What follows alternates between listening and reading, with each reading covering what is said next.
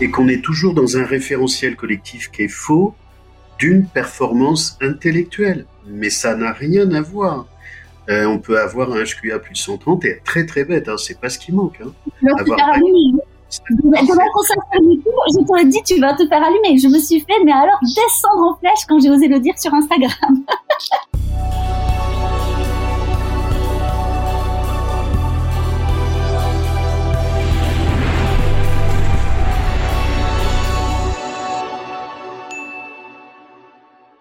Bonjour, on, démarre cette euh, deuxième volet. Euh, il y a eu un premier numéro zéro pour, euh, pour cette chaîne.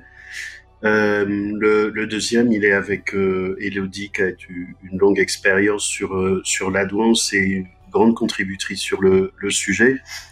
cette chaîne, je l'attends depuis dix ans à peu près, c'est-à-dire avoir un prétexte euh, et une excuse pour aller chercher des, des gens euh, avec lesquels je peux être en contact euh, ou pas par ailleurs.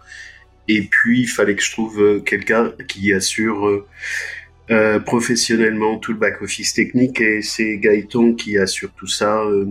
Donc c'est lui qui a été l'élément déclencheur et je remercie Mathieu Play d'être venu me chercher puisqu'ils travaillent tous les deux ensemble. Donc ça c'est pour le démarrage de cette chaîne. Pourquoi je l'ai choisi aussi Ça fait 35 ans que je pose des questions.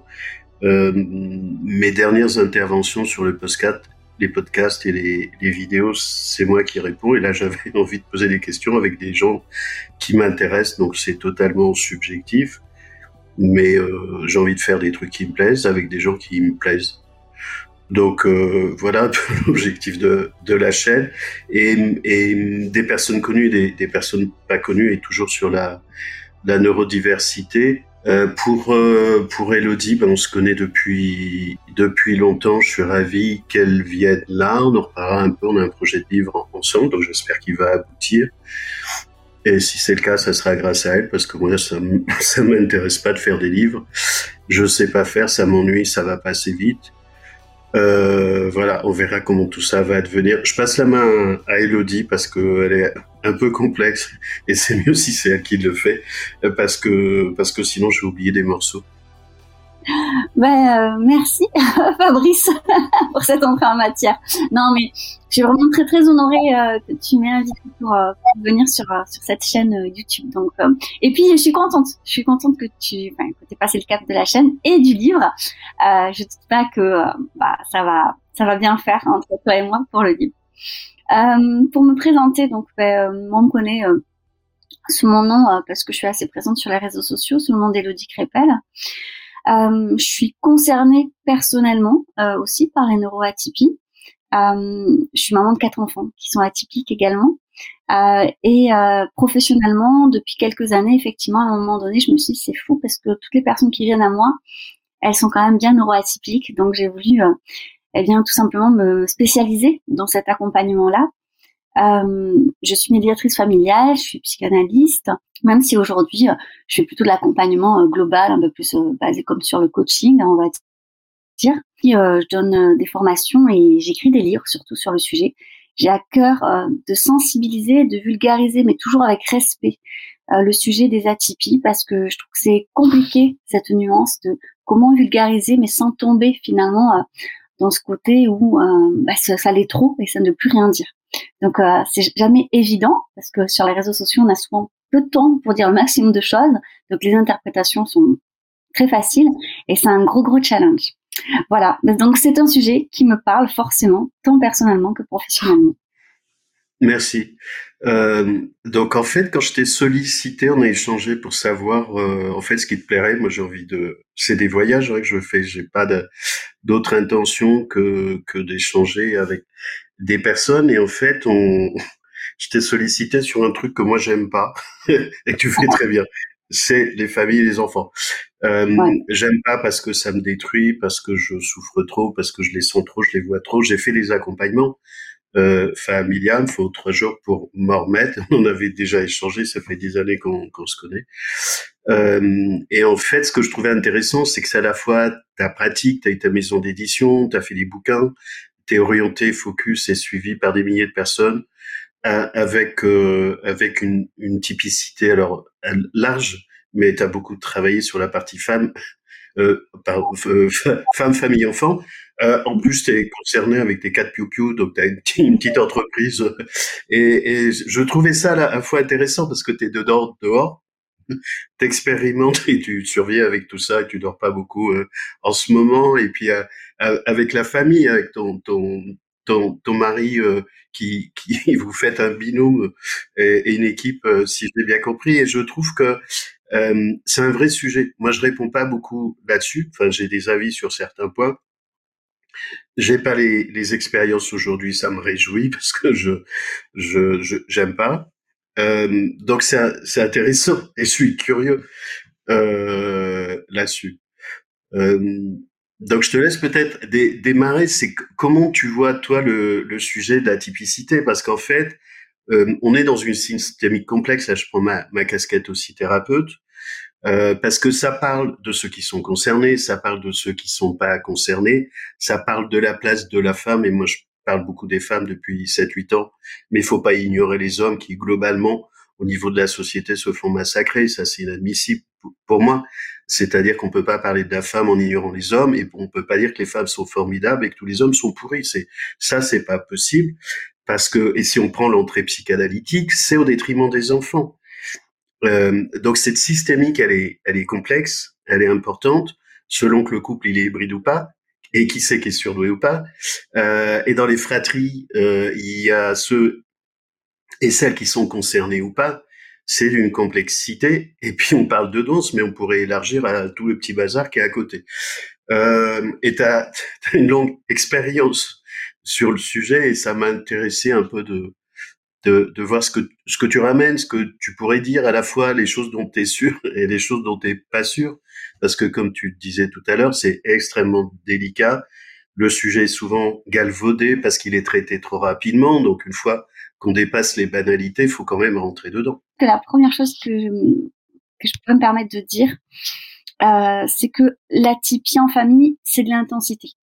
C'est-à-dire que pour moi, euh, une atypie, j'ai tendance, enfin, tu vois, je, je pense que les suivent le savent. Pour moi, j'utilise toujours cette, ce terme-là en disant qu'elle est colorée. Elle est colorée avec notre personnalité, avec notre histoire, l'éducation, la culture, euh, avec les expériences, les rencontres qu'on fait en fait, euh, dans le sens où on va évoluer. Et c'est un peu ce, tu vois, ce grain de sel en fait, en plus dans un plat. Euh, ça veut pas dire que le plat il est pas bon sans ce grain de sel, bien entendu. Et c'est un petit peu, euh, bah, tout le sujet qu'on, dont on a parlé toi et moi, c'est-à-dire que le but c'est, c'est pas de rentrer euh, euh, dans des boîtes contre, c'est-à-dire que là tu disais les hommes contre les femmes, c'est pas le but, mais c'est pas non plus le but de rentrer de euh, atypique, non atypique. Euh, c'est juste pour moi de l'intensité. Et ça, on peut pas en fait faire l'impasse sur ça. Tout simplement parce qu'aujourd'hui, beaucoup de familles atypiques ne trouvent pas leur réponse dans la littérature ou auprès des professionnels qui ne connaissent pas le sujet ça amène une dimension, euh, j'ai envie de dire, supplémentaire, parallèle à prendre en considération lorsqu'on décide de faire un couple, quand on a une atypie, et quand on décide en plus d'agrandir finalement euh, cette famille, qui est déjà finalement une sorte de famille quand on fait couple, avec des enfants. Parce que bah, les chiens ne font pas des chats et que bien souvent, bah, qui dit couple atypique dit aussi enfant atypique. Et là, il peut y avoir l'explosion. D'autant que tu vois, tu parlais des femmes, et en général, les femmes, elles se découvrent oh, se. On va dire que enfin, euh, elles osent enlever le masque lorsqu'elles réalisent euh, que leurs enfants sont atypiques. Elles se permettent de se dire, mais enfin, cet enfant, bah, j'étais comme ça, je suis comme ça. Et c'est c'est souvent grâce à ça, j'ai envie de dire, euh, qu'elles arrivent à moi, euh, en disant, ben voilà, j'ai découvert que j'étais euh, voilà hautement sensible, j'ai découvert que j'étais atypique, j'ai découvert que j'étais HP, euh, parce que ben mon enfant est comme ci, comme ça. Et là, et, eh bien, en fait, c'est comme si on ouvrait un peu cette boîte de Pandore. Et ça peut être extrêmement violent parce que, eh bien, on repense un peu toute notre vie, ça remet plein de choses en question, on ne comprend pas. Puis, il faut pas oublier qu'il y a aussi cette, dimension intergénérationnelle qui est compliquée parce qu'on parlait pas des atypies de la même manière il y a 20 ans qu'on en parle aujourd'hui. On considère pas, par exemple, les enfants TDAH aujourd'hui de la même manière, eh bien, qu'il y a 20 ans. Mais il y a aussi un côté culturel. Euh, je vis au Royaume-Uni et c'est quelque chose que je remarque énormément. C'est-à-dire que je trouve qu'en France, ou en tout cas dans le milieu francophone euh, européen, on va dire, on a un retard, mais un retard phénoménal sur le sujet. Et euh, je vois à quel point on banalise avec des séries, avec des jeux. Maintenant, je vois le HPI un peu partout. Et en fait, on n'y comprend rien. Et ça fait du tort finalement aussi à la cause. C'est-à-dire qu'en fait, on met tout dans un Big Mac. Et ces familles qui cherchent des réponses et qui sont en souffrance, elles ne le sont pas toutes, bien sûr. Eh bien, en fait, elles ne trouvent pas. Elles ne trouvent pas. Et pire encore, eh bien, malgré des preuves, par exemple, lorsqu'on va voir avec des psychologues, on va passer des tests, que l'enfant va passer des tests, eh bien, l'entourage va dire, ah, c'est un effet de mode. Et du coup, ils ne trouvent pas leur réponse et ils se confrontent en fait encore plus à cette violence de les gens ne le prennent pas en considération. Et peu, peu de professionnels, et trop peu de professionnels sont formés, que ça soit dans le côté médical, éducatif, euh, soutien. Enfin, voilà, ça c'est c'est là où j'essaye d'intervenir, en tout cas professionnellement. Mais le, le problème, c'est que en tant que professionnel de base, et tu, tu avais aussi étudié ça, euh, ils sont pas formés avec leur diplôme de base. Non, ils sont pas, pas du tout. Alors, c'est vrai que moi j'ai. Ils sont formés en psychotechnique, ils sont pas formés ni sur la danse ni sur la neurodiversité, un peu plus les, les neuropsychologues. Donc, s'ils font pas le job d'aller travailler le sujet, travailler le sujet, c'est pas lire un livre, hein. euh, c'est vraiment une difficulté. L'effet Barnum fait que euh, tu as un certain nombre du professionnel qui se mettent spécialistes parce qu'ils ont lu un livre et qu'il y a du business en ce moment. Euh, ce qu'on va reprocher à d'autres métiers, mais moi je veux pas opposer les métiers les uns aux autres. Il y a des gens qui bossent très bien, des psys qui bossent très bien. Et si tout va bien, j'ai un psychiatre qui va venir sur ma chaîne. j'ai un qui est exceptionnel, spécialisé TDAH, TSA et HPI. Euh, et, euh, et, je pense qu'il vaut mieux valoriser ceux qui travaillent, même si moi ça m'agace pour les autres qui travaillent mal. Regarde l'annonce, hein, je, je, c'est, c'est, aujourd'hui ils sont sous l'eau les psys, c'est impossible d'en trouver des psys, des non-psys ou des psychiatres. Ils sont sous l'eau. C'est juste sur la partie danse effectivement qui que que ça pose problème. Ce que tu viens de dire pour moi c'est c'est c'est important dans en fait les effets de jeu de domino. Une, une femme très souvent a dit si les enfants sont surloués c'est le mari. Ça c'est quasiment automatique. Euh, avec le risque de l'environnement, c'est que c'est l'effet Barnum comme si c'était contagieux, mais c'est pas une grippe euh, la danse. Et, euh, et, ce que tu dis, c'est ça qui est important. Il y a un, phénomène de, de, génération, je pense, c'est que tout ce qu'on fait, c'est pour les enfants, et par effet domino, c'est pour les mères, parce qu'elles vont y aller pour ça. Les femmes, pas les hommes globalement. C'est un truc de femmes parce que les femmes sont des mères et elles sont engagées. Alors ça, c'est c'est, c'est psychogénétiquement, euh, c'est, c'est le ventre qui, qui, qui gouverne. Donc c'est une peur d'entrée super importante. Il y a un enjeu. Je pense qu'il y a des générations sacrifiées hein, pour aller vite. Euh, et faut, faut, faut mettre le paquet donc sur ce que tu fais, sur les, sur les enfants, sur les familles, sur les femmes qui souvent se retrouvent toutes seules par ailleurs. Euh, et c'est pas la même pédagogie, c'est pas la même porte d'entrée. Il faut apaiser tout ça, faut arrêter de foutre le bordel, le barnum et tout le tout le cirque, soit parce qu'il y a l'exploitation euh, bête et méchante, soit parce qu'il y a du rejet bête et méchant. Tout ça ne sert à rien. Il faut apaiser ça je pense, et plus il y aura des professionnels, moi ça me va très bien, plus il y aura du monde, à condition de bien travailler, et, d'avoir, je pense, euh, en fonction de nos propres aspirations, moi ce que tu fais, ça, ça j'ai pas d'aspiration, euh, ça me fait trop mal, mais c'est absolument important. Et parce qu'on est sur des continuums.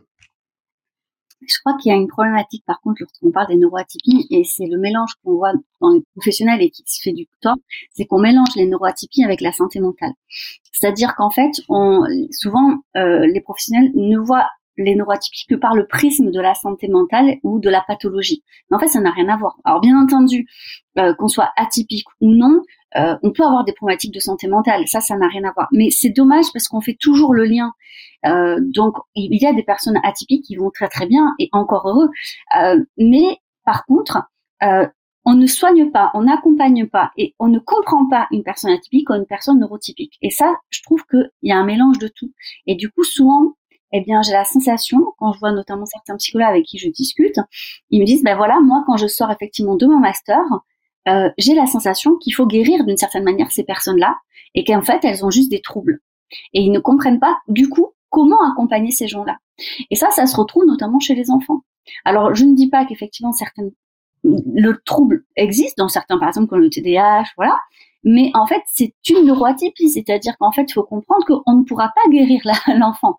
Il va falloir et en faire quelque chose de beau et de fort. Et c'est totalement possible parce qu'on a ce prisme-là de penser que euh, ils ont tous des problèmes. Mais non, en fait, ceux qui ont des problèmes, c'est ce qu'on voit. Donc tout ce qu'on ne voit pas, ben, c'est qu'ils n'ont pas spécialement peut-être des problèmes, ou bien peut-être encore, une autre thématique. Donc ça, c'est la première chose que je, sur laquelle je voulais rebondir. La deuxième, c'est que on a un souci effectivement au départ, ce sont les femmes qui vont repérer ça chez leurs enfants. Euh, souvent les pères dans les couples on va dire hétérosexuels ça il y a un blocage. C'est-à-dire que soit effectivement ils sont sensibilisés parce qu'ils ont été détectés enfants soit ils ne veulent pas en entendre parler. Et ça c'est pas forcément évident. Et les femmes lorsqu'elles s'interrogent là-dessus alors déjà on a l'impression qu'il faut qu'elles se légitiment à s'interroger là-dessus pour elles-mêmes. Il y a un droit à se légitimer qui est extrêmement compliqué à travailler parce qu'elles savent que ça va foutre totalement leur bordel, le bordel. C'est possible. Certaines, malheureusement, se retrouvent à, à, un moment donné à dire, mais moi, si j'en parle dans mon couple, ça, va pas, ça explose. Mm. C'est triste, hein. Et du coup, on ressent une inhibition totale intellectuelle, mais aussi au niveau de la sensibilité, parce que il y a des reproches tels ah ben c'est à cause de toi si euh, notre enfant est aussi sensible, s'il fait que pleurer, euh, s'il est aussi euh, fragile, parce que du coup on assimile la sensibilité à la fragilité, ce qui n'est pas du tout la même chose. Tout est remis en fait sur sa faute à elle. Et donc comment on fait finalement? Parce que là, comme je disais, pour moi c'est une intensité supplémentaire. Donc il y a déjà soi, il y a l'autre quand on fait un couple, mais il y a les enfants. Et les enfants, ils vous loupent pas. Euh, surtout les enfants atypiques. Hein. Très très vite, ils vont mettre le doigt où ça fait mal. Il y a un gros bouton rouge, je le vois, il brille. Forcément, ils vont appuyer dessus. Alors, je, je, pense que selon que c'est des garçons, des filles, on, on va avoir peut-être des typologies de comportement différents. Et il y en a qui vont appuyer dessus, et il y en a d'autres qui vont se sacrifier sur ce que j'ai pu voir. Oui. C'est-à-dire que je parle souvent de parentalisation. Les enfants, une posture de parentalisation, si elles sont parents de leurs parents, ils peuvent faire symptômes pour sauver du système. Et là, on est dans, dans le champ de la thérapie systémique familiale. Ils peuvent faire symptômes du système, c'est pas le problème, c'est la solution confusible. Et ils vont, ils peuvent essayer de sauver les parents. Et là, on se retrouve sur le générationnel qui va tomber sur la famille. S'il y a, euh, et pour moi, il y a une surreprésentation que je ne sais pas expliquer, mais une surreprésentation de parents, c'est-à-dire pour les enfants de grands-parents toxiques, avec des problèmes d'alcool, de violence, de psychopathologie, euh, qui est fréquent. Alors, ce qui me rassure, c'est que c'est pas automatique, donc ça me fait du bien, euh, y compris pour dire que c'est pas automatique. Moi, mes parents, ils sont pas surdoués, mais ils sont pas violents non plus. Euh, et euh, j'ai pas résolu ça, mais dans la systémique familiale. Donc, on peut être dans le champ de la compréhension de la systémique familiale et de la thérapie, mais, il faudrait le rappeler partout. L'endurance n'est pas une pathologie, ce n'est pas une maladie, et la danse est un enjeu anthropologique, c'est un décalage culturel. Et, et j'espère qu'on va pouvoir y travailler dessus dans le livre. Euh, c'est de pas opposer les populations, les distinguer, oui, mais euh, il y a des choses à faire ensemble au bénéfice des deux. Je parle neuroatypie et typicité. Euh, mais ça nécessite la bonne volonté de part et d'autre. Et dans les dans les familles, c'est vraiment un creuset. Et il y a toute la partie invisible. Euh, la, toute la partie invisible, c'est que la danse n'est pas un livrable. Les surdoués veulent produire. En gros, il dit j'ai pas un diplôme, je brille pas, je suis pas surdoué. C'est un processus, c'est pas un résultat. Et ça peut participer de, de, ce que tu dis, des femmes qui ont dit, mais j'ai pas travaillé, j'ai pas brillé, j'ai pas surdoué, pourquoi ça serait moi? Et un, un, risque que tout pète. Et, ça, c'est invisible parce qu'il y a une espèce de contenance, et j'ai vu des femmes qui ont éteint leurs doigts. Bon, il y a toujours des petites lumières allumées, mais qui essaient d'éteindre leurs doigts, plus que les hommes. En fait, je reviendrai à ce que tu disais par rapport effectivement aux petites filles aux petits garçons mais il y a aussi le, le tempérament. Euh, à titre personnel, j'ai quatre enfants, et j'ai que des garçons. Donc du coup, euh, euh, je, je, trouve que c'est intéressant de voir combien même ce sont tous des garçons. Ils ont un tempérament, une personnalité, c'est quatre personnalités totalement différentes et leur atypie se voit de manière différente. Et donc euh, après, plus on laisse l'espace et plus euh, l'enfant prend l'espace. Euh, ça c'est logique. tu sais, on est dans une mouvance actuellement où je pense qu'on a beaucoup, beaucoup d'études, beaucoup de supports pour comprendre effectivement le fonctionnement, la psychologie du développement de l'enfant du jeune enfant. Euh, on, la France, je trouve, est encore un peu en retard, mais elle essaie de rattraper son retard sur tout ce qui est du domaine de, de la parentalité positive et respectueuse. Euh, et donc, on va laisser aussi cette place à l'enfant. Et parfois, le souci, c'est que si on n'est pas bien avec ses propres atypies, si on est dans la lutte contre soi-même, si euh, on essaie de se cacher de ça, euh, eh bien, ça va être très compliqué euh, d'être dans cette parentalité, d'accueillir en fait cet autre qui est l'enfant avec ses spécificités pleinement, parce que ça va nous violenter. Ça va être très très compliqué. Ça va venir en fait enfin déterrer quelque chose qu'on n'a pas envie de voir, qu'on n'a pas envie de percevoir. Je le vois, tu vois, notamment sur la haute sensibilité. C'est vrai que j'ai fait la formation du docteur Nanaron et je suis d'ailleurs euh, euh, sur son site internet et je trouve que c'est hyper intéressant parce qu'il y a très très peu de Français encore qui font sa formation. Tu peux, rappeler son nom parce que je pense que tout le monde ne la connaît pas. Ah, ouais, pour moi, c'est la papesse euh, de l'hypersensibilité. C'est Hélène, E-L-A-I-N-E, Aaron, A-R-O-N. Euh, on peut voir son site internet. C'est en anglais, mais maintenant, il y a des moyens. Il y a d'autres personnes en France où tu es la seule, je crois.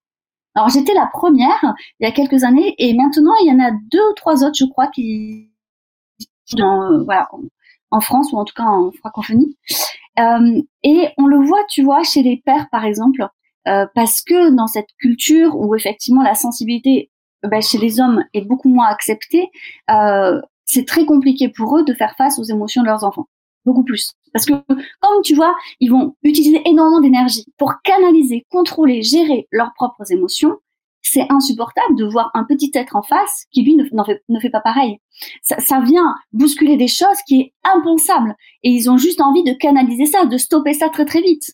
Et comme il n'y arrive pas, parce que le jeune enfant n'a pas cette capacité, et puis euh, le cerveau n'est pas du tout mature, et de toute façon c'est parce qu'il faut faire un soi, euh, eh bien ils vont reprocher à la partenaire, dire bah voilà, tu vois, tu sais pas faire, regarde, regarde l'enfant, il est comme toi, il pète un câble, tu vois, comme ça, il est hystérique. Alors il y a des mots comme ça, péter un câble, il devient fou, il est hystérique, euh, voilà, eh bien bon, il y, a plein de choses comme ça. Et, ces femmes, elles se sentent un peu désœuvrées, et si elles n'ont pas fait tout ce travail d'acceptation de, de leurs propres atypies, elles comprennent pas.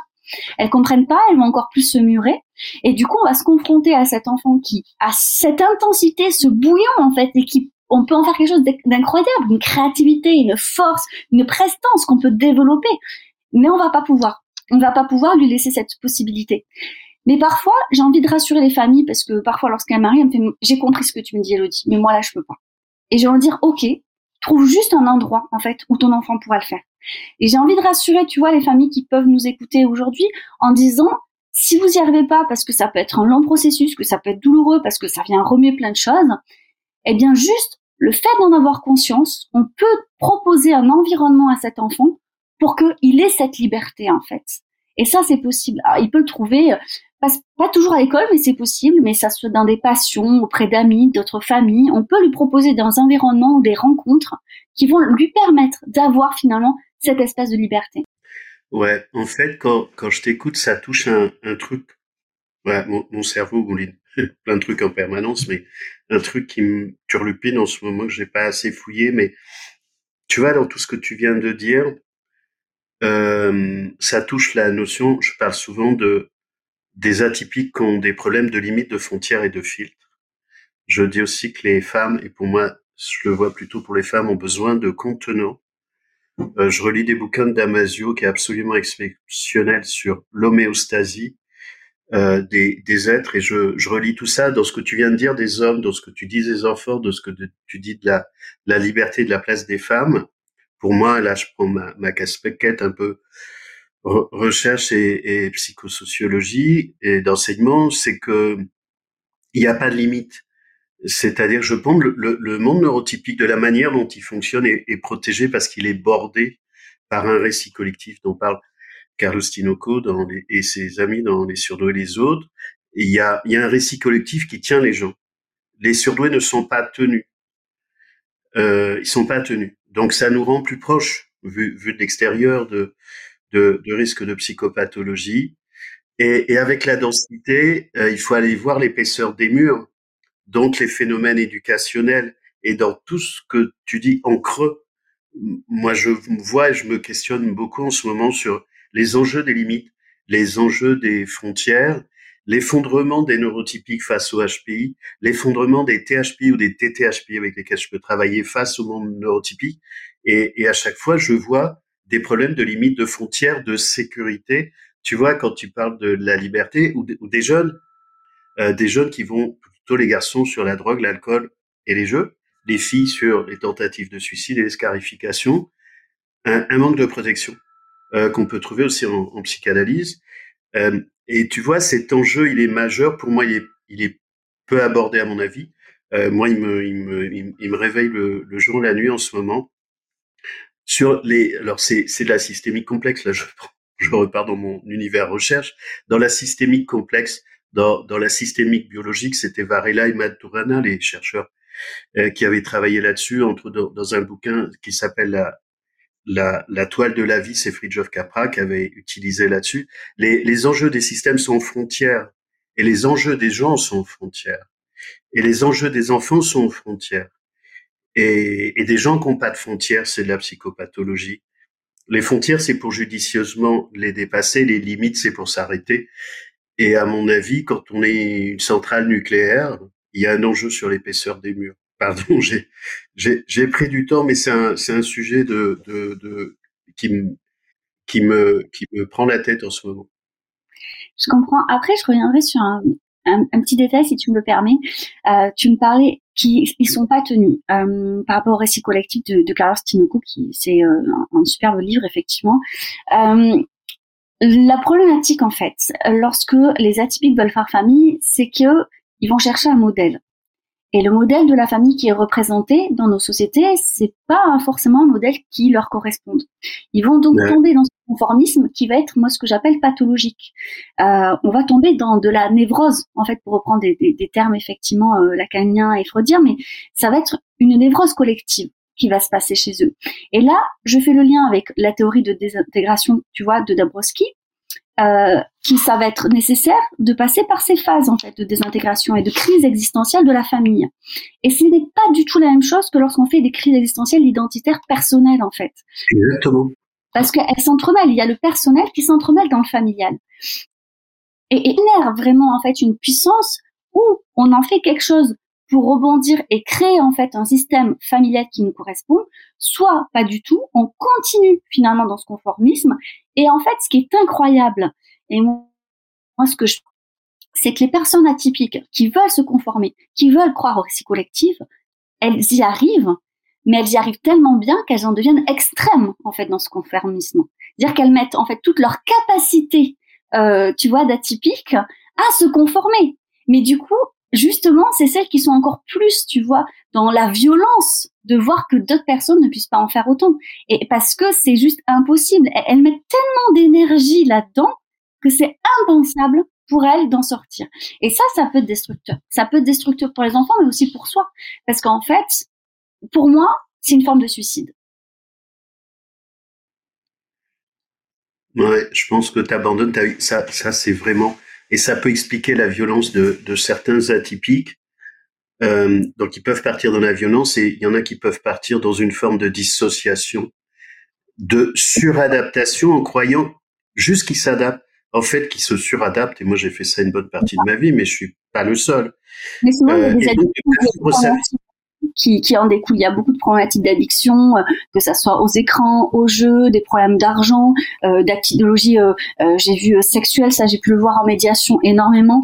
Ouais. Y a, enfin, il y a un moment, en fait, c'est juste pas possible de se suradapter à ce point sans conséquences sur le long terme.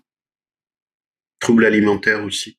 aussi. donc maladie, maladie auto-immune, maladie rare. alors sur ma chaîne, je préviens parce que je l'attends depuis longtemps, euh, une amie médecin, euh, qui est un des médecins les plus diplômés de France, qui vient terminer un, DU de médecine interne, voilà, deux doctorats, 23 diplômes, mais elle, a fait sur maladie auto-immune, maladie rare et neurodiversité. Donc elle va, elle a, fini son mémoire, elle va venir en début d'année, mais pour, moi c'est important pour aller expliquer, pour aller expliquer aux gens. Alors c'est bien si les professionnels s'y mettent aussi, d'être vigilant sur des impacts, c'est-à-dire la cartographie neurotypique, elle, elle n'est pas suffisante et qu'on peut générer un tas de bizarreries au niveau biologique, au niveau du métabolisme, des neurotransmetteurs, euh, du fait de notre fonctionnement, des hyper-inflammations, acidité, tout ça, c'est le même paysage. Et, et, ça part du premier cerveau, c'est-à-dire le ventre, le microbiote et tout ce bazar-là, donc, euh, donc le terreau immunitaire. Ça aussi c'est intéressant parce que souvent euh, on va parler euh, aux parents hein, qui sont déjà parfois euh, totalement épuisés par cet enfant qui les dépasse, qui les surpasse. Il y a ce côté, je me sens pas à la hauteur de l'enfant. Combien de fois j'ai pu l'entendre de parents en disant mais je suis pas à la hauteur en fait. J'ai la sensation que je n'arriverai pas à le suivre, que j'arriverai pas à la suivre. Ouais et on, on, parle en fait, euh, tu vois, de ça, de ce microbiote, de comment, parce que il y a des choses à faire de ce sens-là aussi pour les enfants, et on en parle peu, et c'est pas forcément bien perçu. Et pour autant, je trouve que c'est hyper intéressant euh, d'avoir aussi euh, cette lunette sur la médecine douce alternative, en plus du reste, si jamais il y a besoin, bien entendu. Mais euh, c'est quelque chose que les parents n'osent pas spécialement, parce que encore une fois, eh bien c'est triste, mais ils n'arrivent pas à trouver des professionnels ils vont l'écouter. J'aime bien, tu vois, j'en ai parlé dans mon livre famille, ma famille atypique, mais cet exemple qui m'a moi m'a marqué. Euh, c'est-à-dire que mon troisième, c'est le plus intense de tous. et je crois que c'est dans sa personnalité, il sera toujours comme ça. Euh, il passait son temps à pleurer, pleurer, à râler, on ne comprenait pas, donc forcément, euh, tu vas penser à à enlever d'abord la piste médicale si jamais il y a un problème. Donc on est allé voir plein plein de spécialistes en France d'abord, puisqu'on était encore en France à ce moment-là. Euh, et puis à chaque fois, on me disait toujours la même chose. Donc ce qui revient souvent, et je pense que beaucoup vont se reconnaître, notamment les mères qui vont regarder cette vidéo, c'est-à-dire c'est la photo mère. Euh, leur dire euh, mais c'est parce que vous êtes stressé. Non mais euh, voilà, j'ai envie de dire non mais ah, arrêtez avec ça parce qu'en fait c'est un cercle vicieux. Si je ne dors pas, que j'ai un enfant qui pleure tout le temps, bien entendu que je suis stressée, bien entendu que je n'en peux plus, et bien entendu que ça va pas forcément aider. Sauf que la cause c'est pas le stress, la cause c'est cet enfant qui pleure beaucoup, qui est toujours en demande, qui est toujours intense, qui soit toujours au sein, qui veut toujours être porté, qui veut jamais être posé, euh, qui euh, avoir des difficultés même euh, pour s'alimenter. Bref, voilà, il y a plein de choses comme ça. Et c'est voilà la faute mère. Et à un moment donné, on a aussi les reflux. Mais une fois qu'on a traité les reflux, on ne sait plus. Bref. Et donc, qu'est-ce qui reste? C'est ben, juste attendez. Et c'est vrai qu'en France, on a juste ça. Et quand je suis arrivée, parce que c'était à cette période où on a euh, déménagé au Royaume-Uni, euh, on a cherché du soutien parce que bah, ça passait pas. Et les premières questions que les médecins, et ça ne nous plaît pas, les pédiatres, les médecins, à chaque fois, et même parfois, je me souviens aux urgences, on m'a dit, est-ce que vous ou le papa, vous êtes atypique? Est-ce que vous avez une grande sensibilité? Est-ce que vous êtes surdoué? Ce sont des questions qu'on m'a posées, je n'en revenais pas. Et comme j'avais une tête un peu un peu sous le choc. Euh, il, pensait que je ne comprenais pas la question. Il savait pas ce que je faisais comme travail forcément. Donc, et là, je les ai vus me dérouler l'explication en disant ben oui parce que vous savez si vous êtes vous le papa en fait neuroatypique peut-être que eh bien l'enfant l'est aussi donc il a une autre intensité et en fait ils font référence notamment aux recherches du docteur Schirch enfin du Schirch pardon euh, le pédiatre qui a expliqué les babies les bébés aux besoins intenses qui en fait en grandissant devient des enfants aux besoins intenses, des adultes aux besoins intenses. Et quand on connaît bien le sujet, on, on, parle d'atypie là. Et c'est pour ça que je parle d'intensité.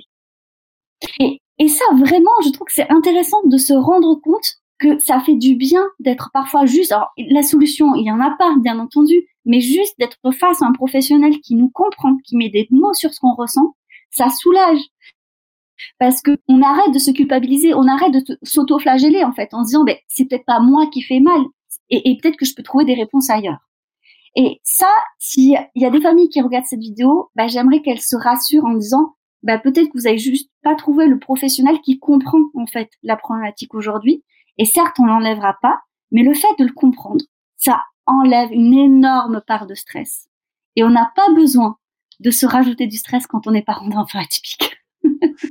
Non, mais ça va avec ce que tu disais au, au, début. On a un, retard. Moi, je disais aux États-Unis de 40 ans, j'ai trouvé des trucs. Il y a déjà 40 ans aux États-Unis par rapport à ce que j'ai trouvé soit sur la danse ou sur THPI, mais un retard de malade. Et, et, enfin, par rapport au gifted dans, dans le monde anglo-saxon, euh, mais c'est c'est c'est fou. Enfin, c'est magnifique ce que tu dis. C'est juste une évidence, ça règle pas tout. Mais si la réponse c'est de dire c'est de la faute de la mère, hein, comme l'anorexie, ça c'est facile. Ou alors c'est dans votre tête, hein, ça c'est facile aussi pour envoyer la responsabilité. Ou alors on va attendre, ça va bien passer. Hein, c'est comme la grippe. Non. Il y a plein de non, mais c'est dégueulasse.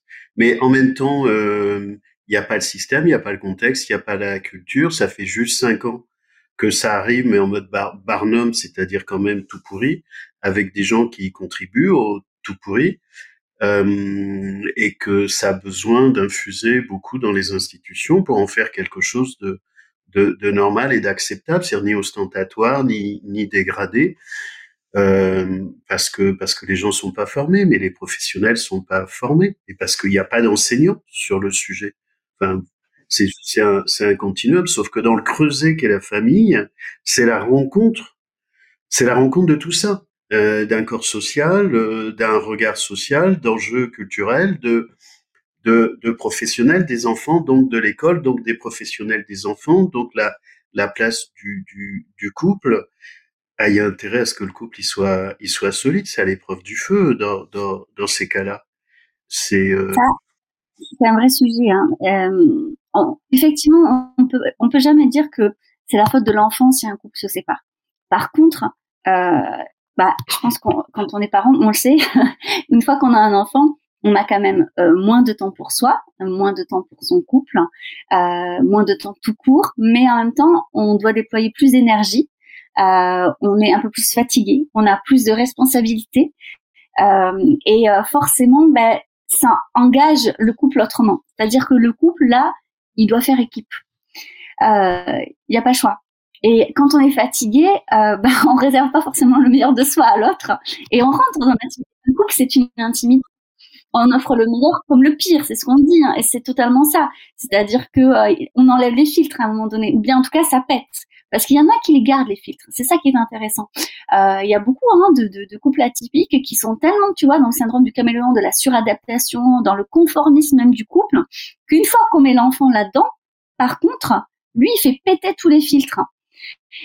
Et là, ça, ça complique les choses en fait, parce que se montrer sans filtre, une fois qu'il y a un enfant, c'est beaucoup plus compliqué euh, de poursuivre après la vie de couple. C'est pas impossible, mais c'est beaucoup plus compliqué parce que on a besoin de découvrir quelqu'un en fait. Et c'est pas le moment parce qu'on a déjà une nouvelle rencontre, cet enfant qui arrive en fait. L'enfant va le voir et je pense que ça ça rajoute à, l'enjeu familial. Euh, je sais plus si si j'en ai parlé une fois. J'avais quelqu'un que j'ai détecté euh, THPI et il me parle de sa fille, je dis, je pense que votre fille est aussi concernée. Il n'y a pas longtemps, c'était cette année. Et il me dit, ma fille, je crois, je sais plus si c'est 6 ans ou 7 ans. Elle me dit, voilà ce que ma fille a dit à sa mère. Elle a dit à sa mère, 6-7 ans, maman, si tu te comportes comme une gamine, on va pas s'en sortir. Non, ça m'étonne pas. Moi, moi, je, je, sais que mon, mon fils aîné, euh, c'est, c'est, assez incroyable. Enfin, je veux dire, euh, euh il, il nous dit des trucs, on est là, euh, bon, ben d'accord. Enfin, je dirais ok. Et euh, voilà, depuis tout jeune, hein, depuis l'âge de, de 5-6 ans, c'est vrai qu'il avait une analyse. En plus, ces enfants, ils peuvent mettre mal à l'aise. Et alors là, c'est intéressant parce que si on n'a pas déconstruit la parentalité, si on n'a pas déconstruit l'agisme, au sens large, euh, ces enfants dérangent. Pardon, tu expliques l'agisme c'est en fait euh, faire une distinction. Euh, alors ça, les, les, les, personnes atypiques, elles le font pas, mais les personnes souvent neuro, euh, neurotypiques, si, c'est-à-dire on fait une différence parce qu'il y a un âge. Euh, il y a ce côté de tu es plus âgé, je te dois le respect plus que toi tu me dois le respect parce qu'il y a une différence d'âge. Et euh, les enfants atypiques, ils ont souvent un regard qui peuvent mettre mal à l'aise. Euh, ils, ils, peuvent poser les questions qui peuvent mettre mal à l'aise. Euh, ils vont s'intéresser au sujet des adultes. Et ça, si on est dans l'agisme, on va pas supporter qu'un enfant, eh bien, nous interroge en fait sur un sujet qui pour nous est un sujet d'adulte et qui devrait faire des choses d'enfant. Sauf que ça n'intéresse pas à cet enfant surdoué en fait de faire des choses d'enfant. Et qu'est-ce que c'est des choses d'enfant pour lui? Et pour autant, oui, bien entendu, il reste un enfant dans, dans le développement de son cerveau. Il y a plein de choses qui se mettent encore en route, mais il peut avoir des euh, une analyse pointue des choses. Et c'est là où je dis des fois ça loupe pas, c'est-à-dire que euh, un enfant il peut très bien effectivement de loin alors qu'il fait son jeu. Euh, je sais pas, euh, par exemple, deux femmes qui discutent et euh, de du divorce, et euh, lui il va poser la question avec une certaine, en plus, candeur et, et, naïveté de, ben, c'est quoi un divorce et qu'est-ce que c'est, et puis après aller voir par exemple l'autre partenaire en disant bah, il paraît divorcer, mais euh, parce qu'on m'avait rapporté cette histoire, c'est pour ça que je donne cet exemple. Mais il paraît que vous allez divorcer. Par contre, tu vois, euh, il paraît, enfin, il suffit juste que tu lui offres des fleurs. Je pense que tu l'écoutes pas assez. Et le gamin, il avait 5 ans et il sort ça comme ça. Et donc il met le pied dans le plat parce que pour lui, il dit mais mais pourquoi en fait les gens souffrent? Euh, Pourquoi ils en arrivent à divorcer s'il suffisait juste de faire ça? Donc il va poser, voilà. Et ça, ça peut ça peut déranger parce que les gens ils sont pas prêts à ça. Mais ça, c'est juste un exemple parmi tant d'autres. Tu vois là, on a à l'approche de Noël et je sais que pour beaucoup d'enfants surdoués, euh, par exemple, faire croire au Père Noël, c'est un mensonge et ils peuvent très mal le vivre, par exemple. Alors comment on fait lorsque dans cette société, euh, si les autres amis, les autres copains de l'école, voilà, croient au Père Noël, comment on va expliquer à son enfant ben, toi, tu as décidé de pas y croire, donc j'ai pas pu te faire y croire, mais du coup, il faut faire croire aux autres, tu vois, parce que c'est important. Et à dire, ben non, il faut que je dise la vérité aux autres. Tu m'as toujours dit de dire la vérité. Pourquoi je leur dirais pas la vérité? C'est pas gentil de leur mentir quand même. Tu te rends compte? Ils croient pas. et donc il y a des choses comme ça qu'on fait face quand on est parent d'enfants atypiques et on se dit, oui, mais écoute, ça fait partie euh, malheureusement de voilà du folklore autour de Noël. Et euh, tu vois, il y a, y a, plein de choses comme ça. Par exemple, quand les enfants euh, atypiques comme ça découvrent qu'il y en a qui traversent au feu rouge. Mais mais, mais, mais tu m'as toujours dit que s'il y a un feu vert, il y a un feu rouge, pourquoi les gens traversent au feu rouge? Et c'est hyper intéressant parce qu'ils ont quoi? 4 5 ans, ils sont déjà très jeunes. Donc tu vois, ils s'intéressent à ce genre de notions. Et donc plus ils grandissent, plus ça se complexifie également. Et plus ils ont envie de qu'on complexifie euh, tu vois le, le sujet. Et, donc tu peux à partir de 8 10 ans euh, philosopher et avoir des, des des, des super intéressantes sur, sur sur le monde, sur la vie quoi. Et il vient de tu vois, aussi. Ce que tu dis, c'est, j'ai, j'ai parfois des gens qui me disent, euh, j'ai vu des professionnels qui me disent qu'on peut pas avoir, savoir avant 6 ans si l'enfant est surdoué. Mais évidemment que si, enfin, il suffit de le, le regarder, de voir comment il se comporte. C'est pas, c'est pas un, concept. Il y a pas longtemps, j'ai une maman qui m'a appelé pour son gamin. Elle voulait changer d'école. Enfin, c'était une catastrophe euh, en France.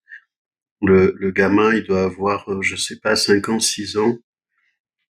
Il rentre chez lui, il dit maman, c'est pas possible, quoi. Je fais des dessins tout bêtes avec des gens tout bêtes. 5 ans. Faut me changer d'école.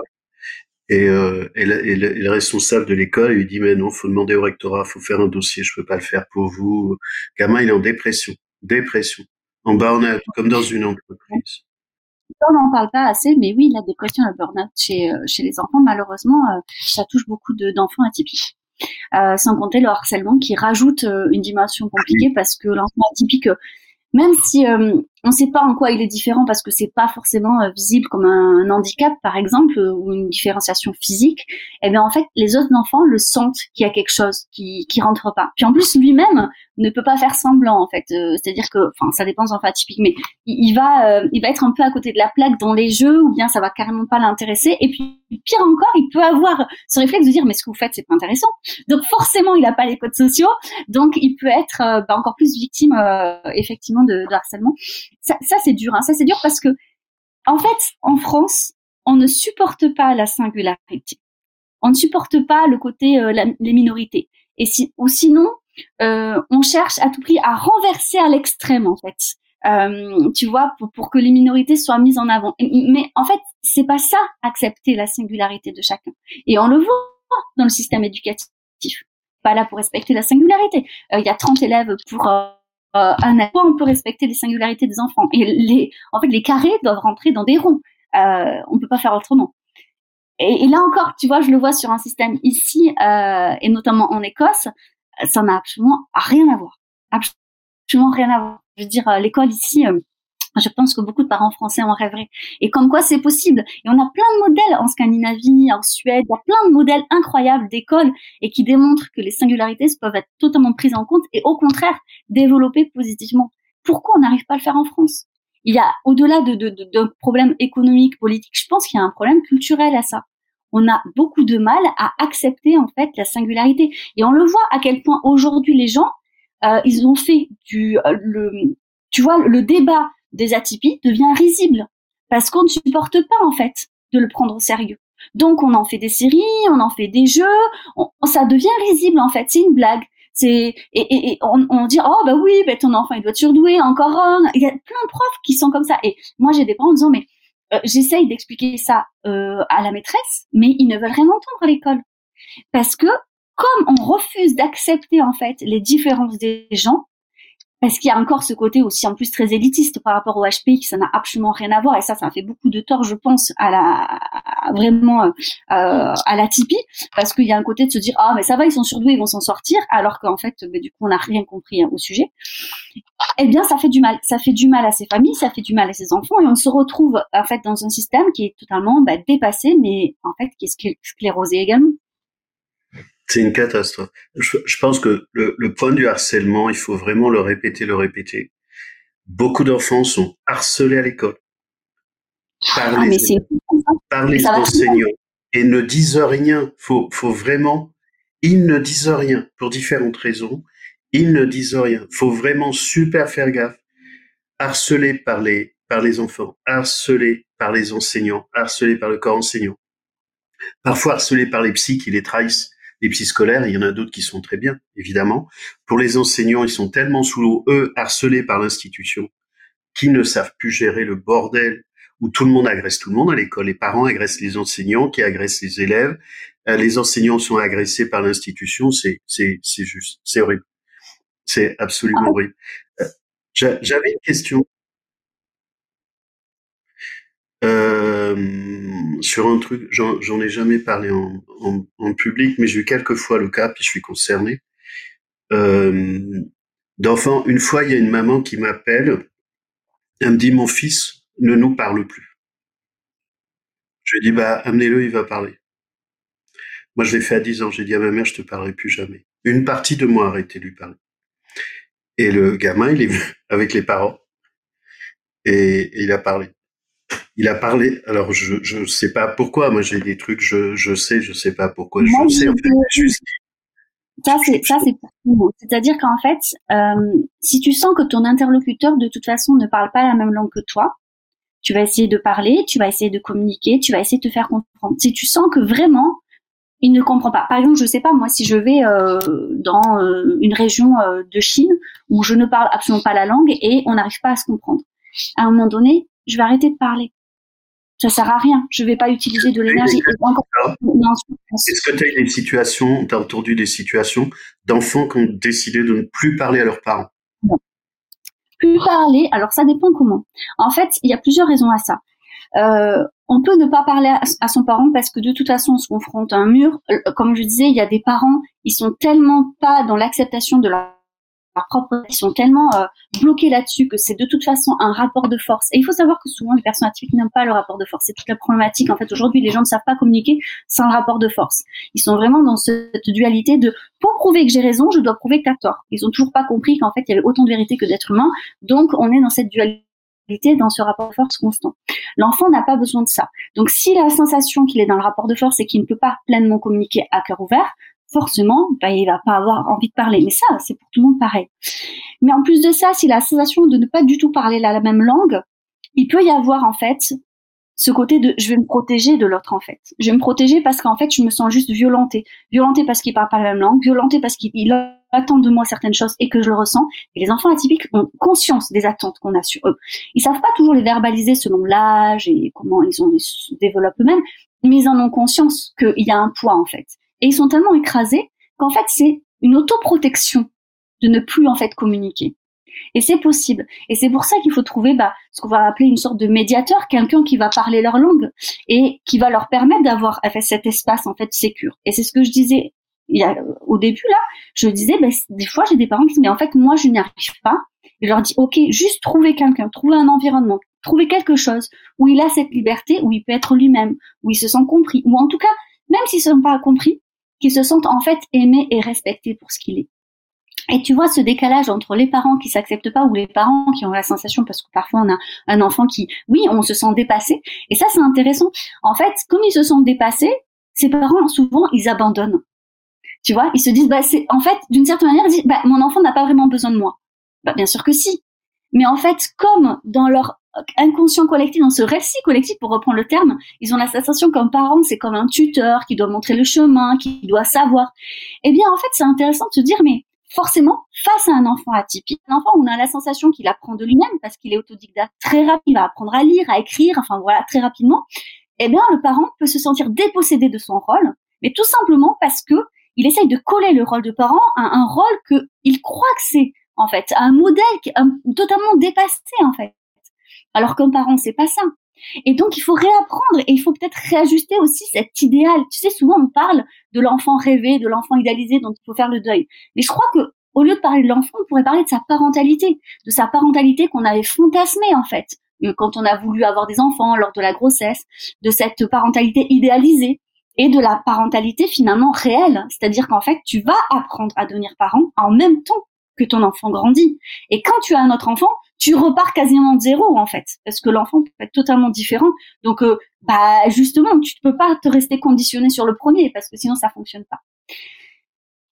Et donc, pour rebooter sur ce que tu disais, bah, je crois qu'effectivement, à un moment donné, il faut trouver quelqu'un, si on n'est pas en capacité de le faire, qui va permettre à l'enfant de s'exprimer. Et où il va se dire, bon, je comprends que mon parent, en fait, n'est pas en capacité. Et ça, les enfants atypiques le disent très bien. Et d'ailleurs, ça peut générer, euh, tu vois, quand je te parlais d'agisme, euh, ce truc de je ne je supporte pas de sentir que pour mon enfant je suis bête.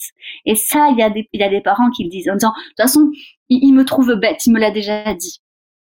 Et là, moi, je travaille sur le parent sur son ego en fait, parce que là, il y a un problème d'ego en disant mais c'est pas grave d'être bête. Si, est-ce que c'est grave d'être plus bête que son enfant? Parce que tu vois, alors déjà, qu'est-ce que c'est la bêtise? Parce que finalement, euh, voilà. Mais je trouve que c'est intéressant de dire, mais pourquoi vous voulez être plus intelligent? Pourquoi vous voulez être plus C'est pas ça le principe d'un parent en fait. Et puis vous savez, il vous trouve bête, mais peut-être qu'il vous aime.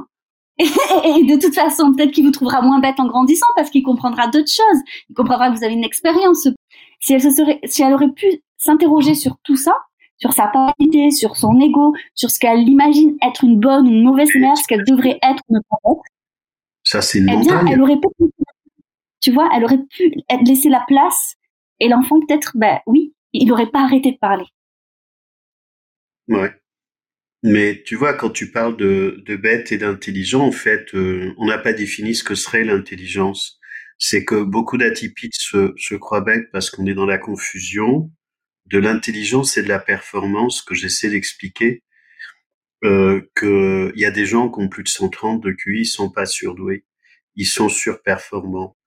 Euh, Ranzuli, Ranzuli, qu'on voit partout pour le, la recherche comme une référence internationale sur la douance au niveau de la recherche, 2005, Ranzuli, il explique qu'il y a deux types de, de douance. En fait, quand il parle de douance, il parle deux types de haut potentiel en fait, ils sont pas nommés.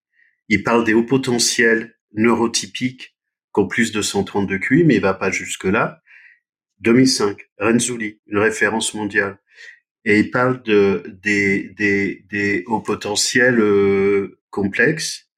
Ceux-là, ils sont surdoués. En fait, les hauts potentiels neurotypiques, ils sont visibles, ils sont la représentation collective qu'on a au niveau international qui fait que les gens sur les gens sur deux pas sur deux se maltraitent.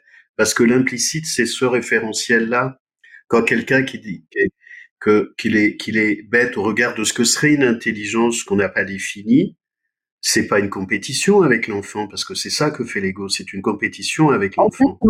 Il y a une intelligence supérieure à cette intelligence là donc c'est la bêtise versus ce que serait l'intelligence. En fait c'est ni l'un ni l'autre euh, ou, ou, de l'échec ou l'idée qu'on se fait, mais on est tous de mauvais parents et je suis le premier à être un mauvais parent. Euh, c'est-à-dire qu'on fait ce qu'on peut comme on peut avec l'idée qu'on a au moment où on a et qu'on souffre à dormir comme tu peux le faire parfois trois heures par nuit. Euh, faut, faut y aller quand même pour euh, les donner des, des conseils euh, aux gens et aux parents de ce que les gens ne disent pas en plus. C'est-à-dire que les parents, les atypiques, sont des taiseux. Des taiseux, ils ne disent pas ce qu'ils ce qu'ils vivent. Et le peu qu'ils disent, ça pèse une tonne. Euh, et, et que et qu'on est toujours dans un référentiel collectif qui est faux d'une performance intellectuelle. Mais ça n'a rien à voir. Euh, on peut avoir un HQA plus de 130 et être très très bête. Hein, c'est pas ce qui manque. Hein. Avoir je t'aurais dit, tu vas te faire allumer. Je me suis fait, mais alors, descendre en flèche quand j'ai osé le dire sur Instagram. Ben, moi, mais moi, je le dis, mais il n'y a pas de problème. Mais il y a plein de gens qui savent que c'est vrai. C'est-à-dire que tu peux avoir une performance, mais c'est objectif, tout le monde peut le voir. Tu peux avoir une performance bac plus 5, bac plus 10 de, de performance cognitive dans un domaine donné, tu vois, scientifique. Tu rentres chez toi, tu es neurotypique un neurotypique, un, neurotypique HPI, il HPI partout. Il va faire des courses, il va sortir dehors, il va faire chier tout le monde, il va à l'école et avec les enfants, matin au soir, H24, il est neurotypique. Quelqu'un qui est performant, il est performant dans un silo, dans un truc donné. Il a une école d'ingé, il a une performance cognitive, il est bon en maths ou autre chose. Très bien, tu le rentres à la maison, il est normal. Renzulli, 2005, euh, qui fait la différence. Mais c'est pas grave, c'est ceux, ils, ont de la chance, ceux-là, comme je dis des fois, c'est les blonds. C'est la, la référence, c'est les blonds. Tout, tout leur, euh, tout, tout, tout leur va. C'est ce qui fait que sur cette fausse représentation, les enseignants peuvent dire, mais arrêtez de nous faire chier, vous avez des avantages, vous êtes compétents, vous sautez des classes, vous n'allez pas nous emmerder.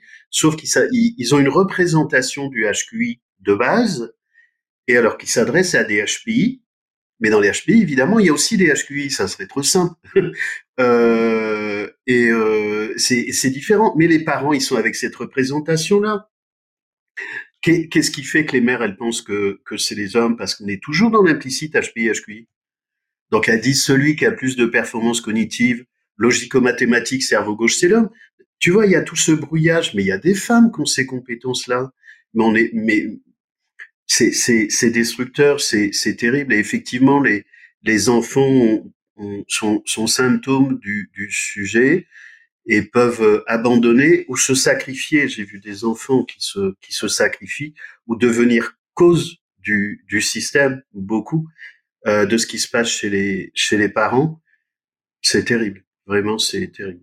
Alors, je vais revenir sur ce que tu dis. Euh, c'est euh, je pense que le meilleur conseil qu'on peut donner aux parents, c'est justement d'arrêter de croire qu'il faut être un parent euh, exemplaire, euh, dans le sens où on n'est pas un tuteur, on n'est pas là pour ça en fait, surtout chez l'enfant atypique. Je crois que l'enfant atypique, il lit entre les lignes en fait, il lit même parfois à travers nous sans que soi-même euh, ben, on, ait compris quelque chose.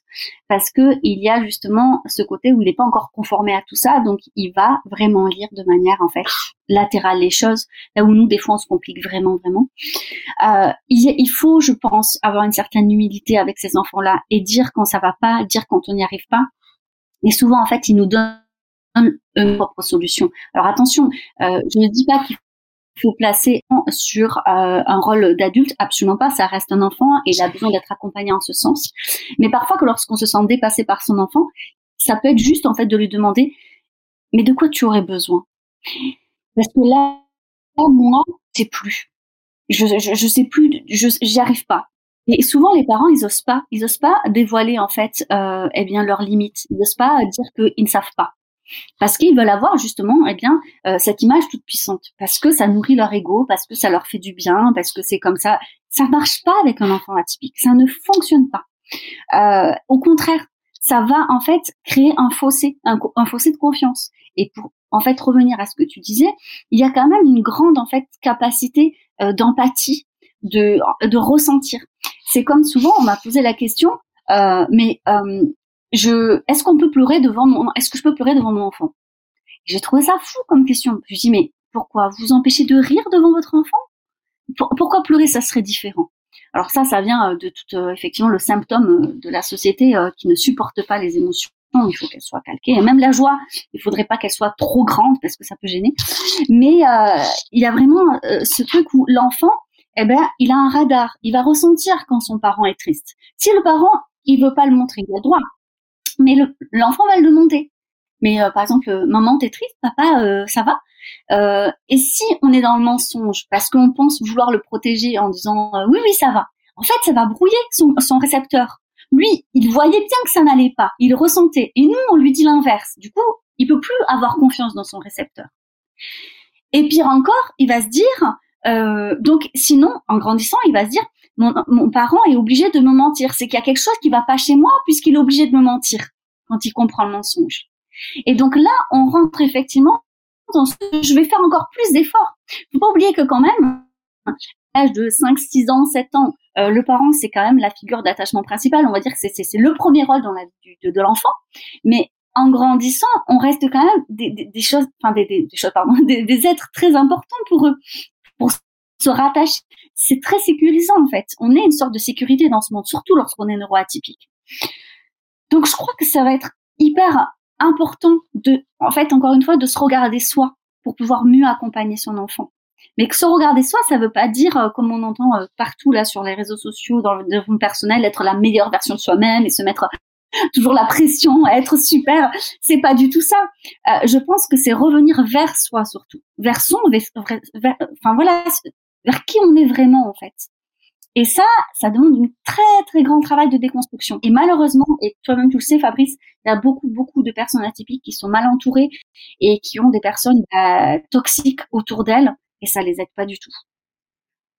Ça c'est terrible. C'est terrible.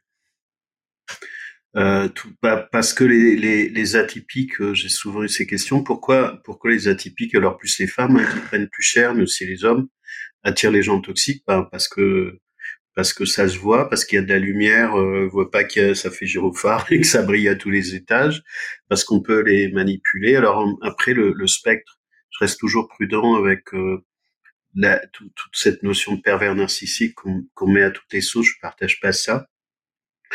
Le, le, spectre la manipulation, de la perversité, il est, il est large, mais on peut attirer pour différentes raisons ces formes de toxicité, plus les femmes dans leur capacité à avoir plusieurs programmes en fait, c'est même pas mal. C'est je vais sauver les autres, ce dont tout le monde se fout. C'est que même quand elles se font détruire, elles peuvent penser qu'elles vont quand même sauver l'autre parce qu'il a des bons côtés. Bah oui, bien sûr, parce qu'elles euh, vont se mettre en danger plus les femmes que les hommes en termes de processus existentiel de rapport au monde. Mais bien sûr que c'est un sujet, c'est pas c'est pas obligatoire, mais le, le, le narratif est pas le même, je pense, pour les les femmes que pour les hommes, mais on va faire ambulance, ça, ça se voit. On a une capacité d'écoute avec l'empathie supérieure à la moyenne.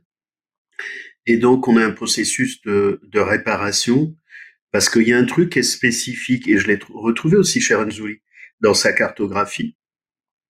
Des, des atypiques, ils veulent se sauver eux pour être la meilleure version d'eux-mêmes. Ça, c'est assez fréquent dans, dans, les formules utilisées. Ils veulent sauver les autres qui leur ont rien demandé, qui les font chier tous les jours, et ils veulent sauver le monde, ce qui est inconcevable parce qu'on les prend pour des barjots. Euh, tu vois, c'est, sinon les autres, ils veulent juste sauver leur ego, ça suffit largement, ils se satisfont de ça. Je fais une distinction de cartographie et de culture, je veux pas maltraiter les neurotypiques parce qu'il y a des surdoués qui sont très cons et toxiques. Ça, c'est pour ceux qui, auraient, qui douteraient encore du sujet, mais ça relève pas de la douce. C'est juste pour je dis pas que tous les surdoués sont parfaits, loin de là. Il y a aussi des gens dangereux et que les neurotypiques euh, sont méchants, c'est pas vrai. Il y a des gens absolument adorables, gentils, bienveillants et intelligents. Bah, Heureusement. oui, mais faut le rappeler si tu veux, c'est-à-dire que le QI démarre pas à et que et que la danse et l'intelligence n'est pas un sujet de QI, mais jamais de la vie. Et tu vois, c'est intéressant ce côté de, de rôle et de, de, mission parce que je pense que quand on est vraiment en souffrance, euh, on a envie de se dire, je peux pas vivre tout ça pour ça. Il me faut une raison à cette souffrance, à cette douleur. Il faut qu'il y ait forcément une raison. Et c'est humain de penser ça. Et du coup, souvent, ben, la personne neuroatypique, elle aura envie de se dire, bon, ben, je peux pas vivre toute, cette merde pour rien. Euh, donc, il faut absolument en fait que je trouve ma place. Si j'ai vécu tout ça, c'est pour apporter le meilleur. Sauf qu'en fait, il se fourvoie en disant le meilleur, mais à qui? Pourquoi? Je vais le sauver lui. Il doit. S'il est mauvais, s'il est si méchant, s'il m'a fait si souffrir, c'est parce qu'il a besoin d'aide. Moi, je veux dire non. C'est pour que tu puisses fuir. Va-t'en. côté de se dire c'est pas possible tout ça pour ça. Et j'ai rencontré des femmes comme ça, où ça faisait 10 ans, 15 ans, 20 ans qu'elles étaient dans une relation. moi, je dis plutôt effectivement relation toxique. On va pas forcément parler de perversion narcissique, mais en tout cas toxique pour soi. Ça veut pas dire là encore que la personne elle est toxique, mais peut-être pour soi elle est. Et du coup, dire mais pourquoi vous restez? Je dis mais vous vous rendez compte, ça fait 15 ans que je suis. J'aurais l'impression d'avoir resté 15 ans pour rien. Et là, je me dis on est en plein piège abscon tu vois, où effectivement, on, bah, plus on reste et plus on va rester parce qu'on se dit, on n'a pas fait tout ça pour rien, on veut une finalité. Mais la seule finalité, c'est de se rajouter encore 15 ans de prison, en fait. Mais c'est vrai que ça revient. Tu peux expliquer le, le piège abscon parce qu'on trouve ça sur certains articles? Oui, le piège abscon, en fait, c'est d'essayer de se dire que bah, c'est cette logique.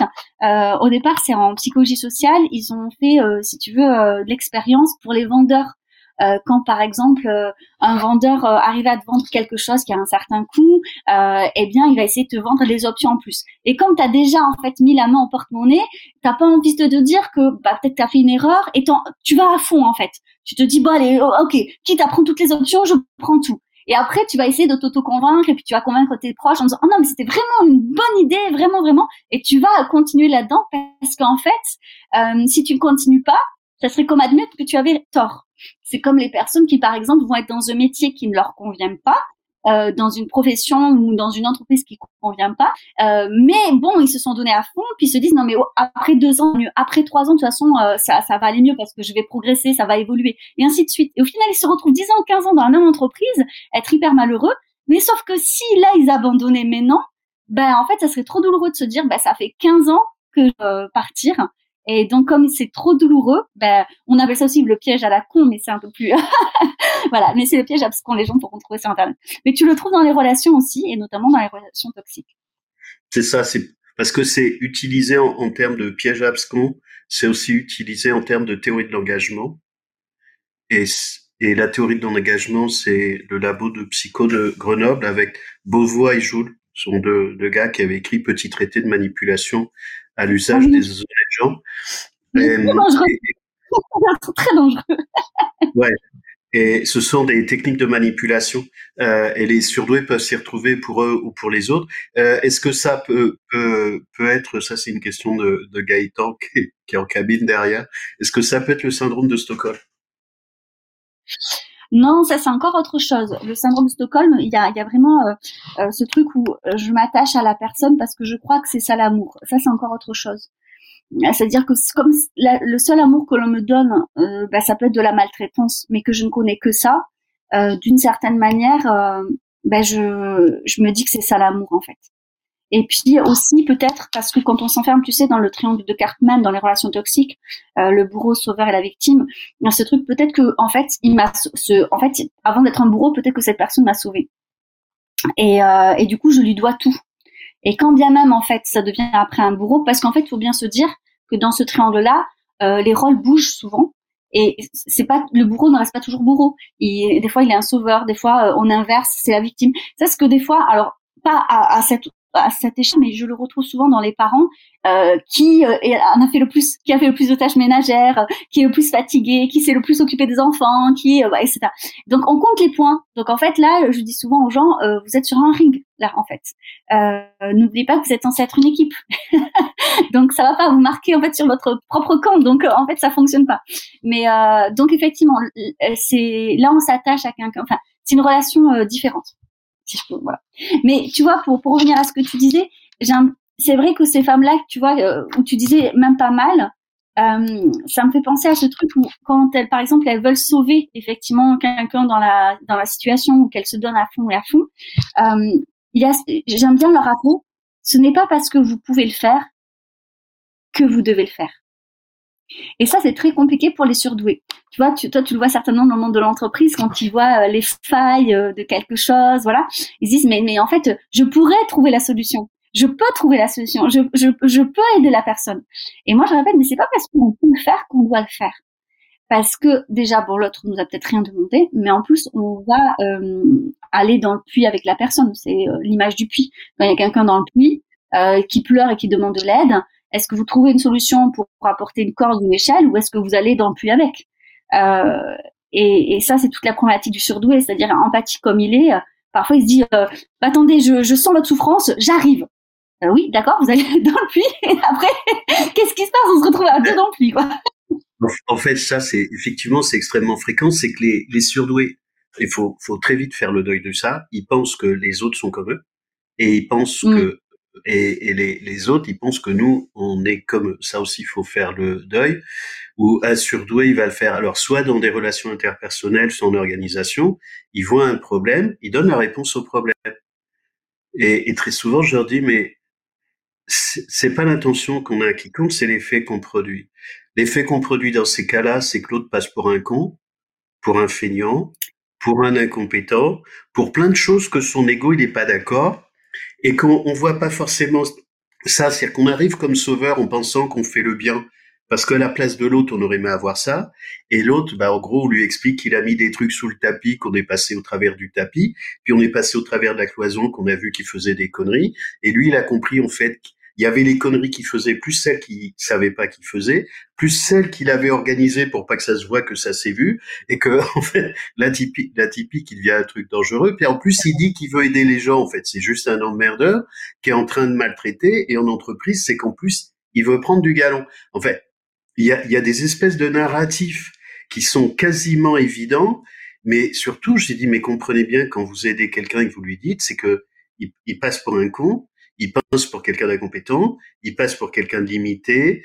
C'est-à-dire ce que les enfants vont faire avec leurs parents aussi. Eh ben, hein, c'est comme... on le met dans tous les espaces, mais c'est pas l'intention. C'est-à-dire qu'il y a une forme de naïveté qui va être augmentée en plus si on a des traits autistiques ou qu'on est Asperger. Dire, dire, dire aux cons qui sont cons, qui puent, etc. C'est ça, ça se fait pas. C'est pas bien. Dire, c'est il y a des problèmes à la fois de sociabilité, euh, mais qui sont légitimes en même temps. Je pense qu'il faut, faut aussi respecter les gens, y compris sur les conséquences des actes qu'ils posent. Euh, c'est de la rééducation, hein, c'est que de part et d'autre, en fait, on fait pas exprès, ni ni du parti typique, ni de la partie atypique. J'oppose pas les deux. C'est juste qu'on n'est pas sur les mêmes codes culturels. Tu oublies aussi quelque chose dont on parle pas assez et, que j'amène souvent euh, dans les couples que j'accompagne, c'est la notion de temporalité. Alors il y a la temporalité effectivement dans, le cheminement de la pensée, mais aussi parfois il y a la vie de la pensée qui est totalement différente et euh, où euh, il y a des difficultés de communication dans ce sens. C'est-à-dire que moi, ça m'est déjà arrivé euh, d'entendre, et même moi, hein, vraiment, je, le vois par rapport à, mon conjoint. Des fois, je sais ce qu'il va dire et je sais ce qu'il va dire. Je, le connais en plus, donc je sais qu'il va mettre 20 minutes à me dire un truc. Alors du coup, je réponds déjà à ça. Sauf que du coup, lui, il n'a pas encore déroulé sa pensée et il en est pas là où. En fait, et ce que j'explique aux gens, c'est quand vous récitez l'alphabet, vous passez par les 26 lettres. Oui, vous connaissez la dernière lettre de l'alphabet, mais vous, vous devez réciter tout l'alphabet pour dire la lettre Z. Eh bien, c'est la même chose, c'est-à-dire que ça peut être compliqué parce que euh, parfois il faut aussi laisser l'autre en fait dérouler sa pensée et ça nous ennuie. Ça, on parle pas assez de l'ennui parfois de se dire. En fait, j'ai trouvé, il y a une image que je reprends de temps en temps, mais j'ai pas dû en parler en public. J'aime bien fonctionner en image. C'est que l'atypique, c'est un disque dur. Il a accès à tout en même temps. Et pour certains neurotypiques, même quand on était HPI par rapport à HPI, parce que mm-hmm. il y a aussi ça, il faut bien savoir que le décalage, il est énorme. Plus on était HPI, TTHPI, plus parfois on peut voir les HPI comme des neurotypiques. Euh, les autres fonctionnent comme du vinyle. Donc, faut avoir le temps que ça tourne, tu vois, sur une espèce de bande passante. Et tu dis, putain, ça fait chier quand même, on peut aller directement à l'essentiel. Mais c'est de la maltraitance, ce que je viens de dire. On, peut être énormément maltraitant.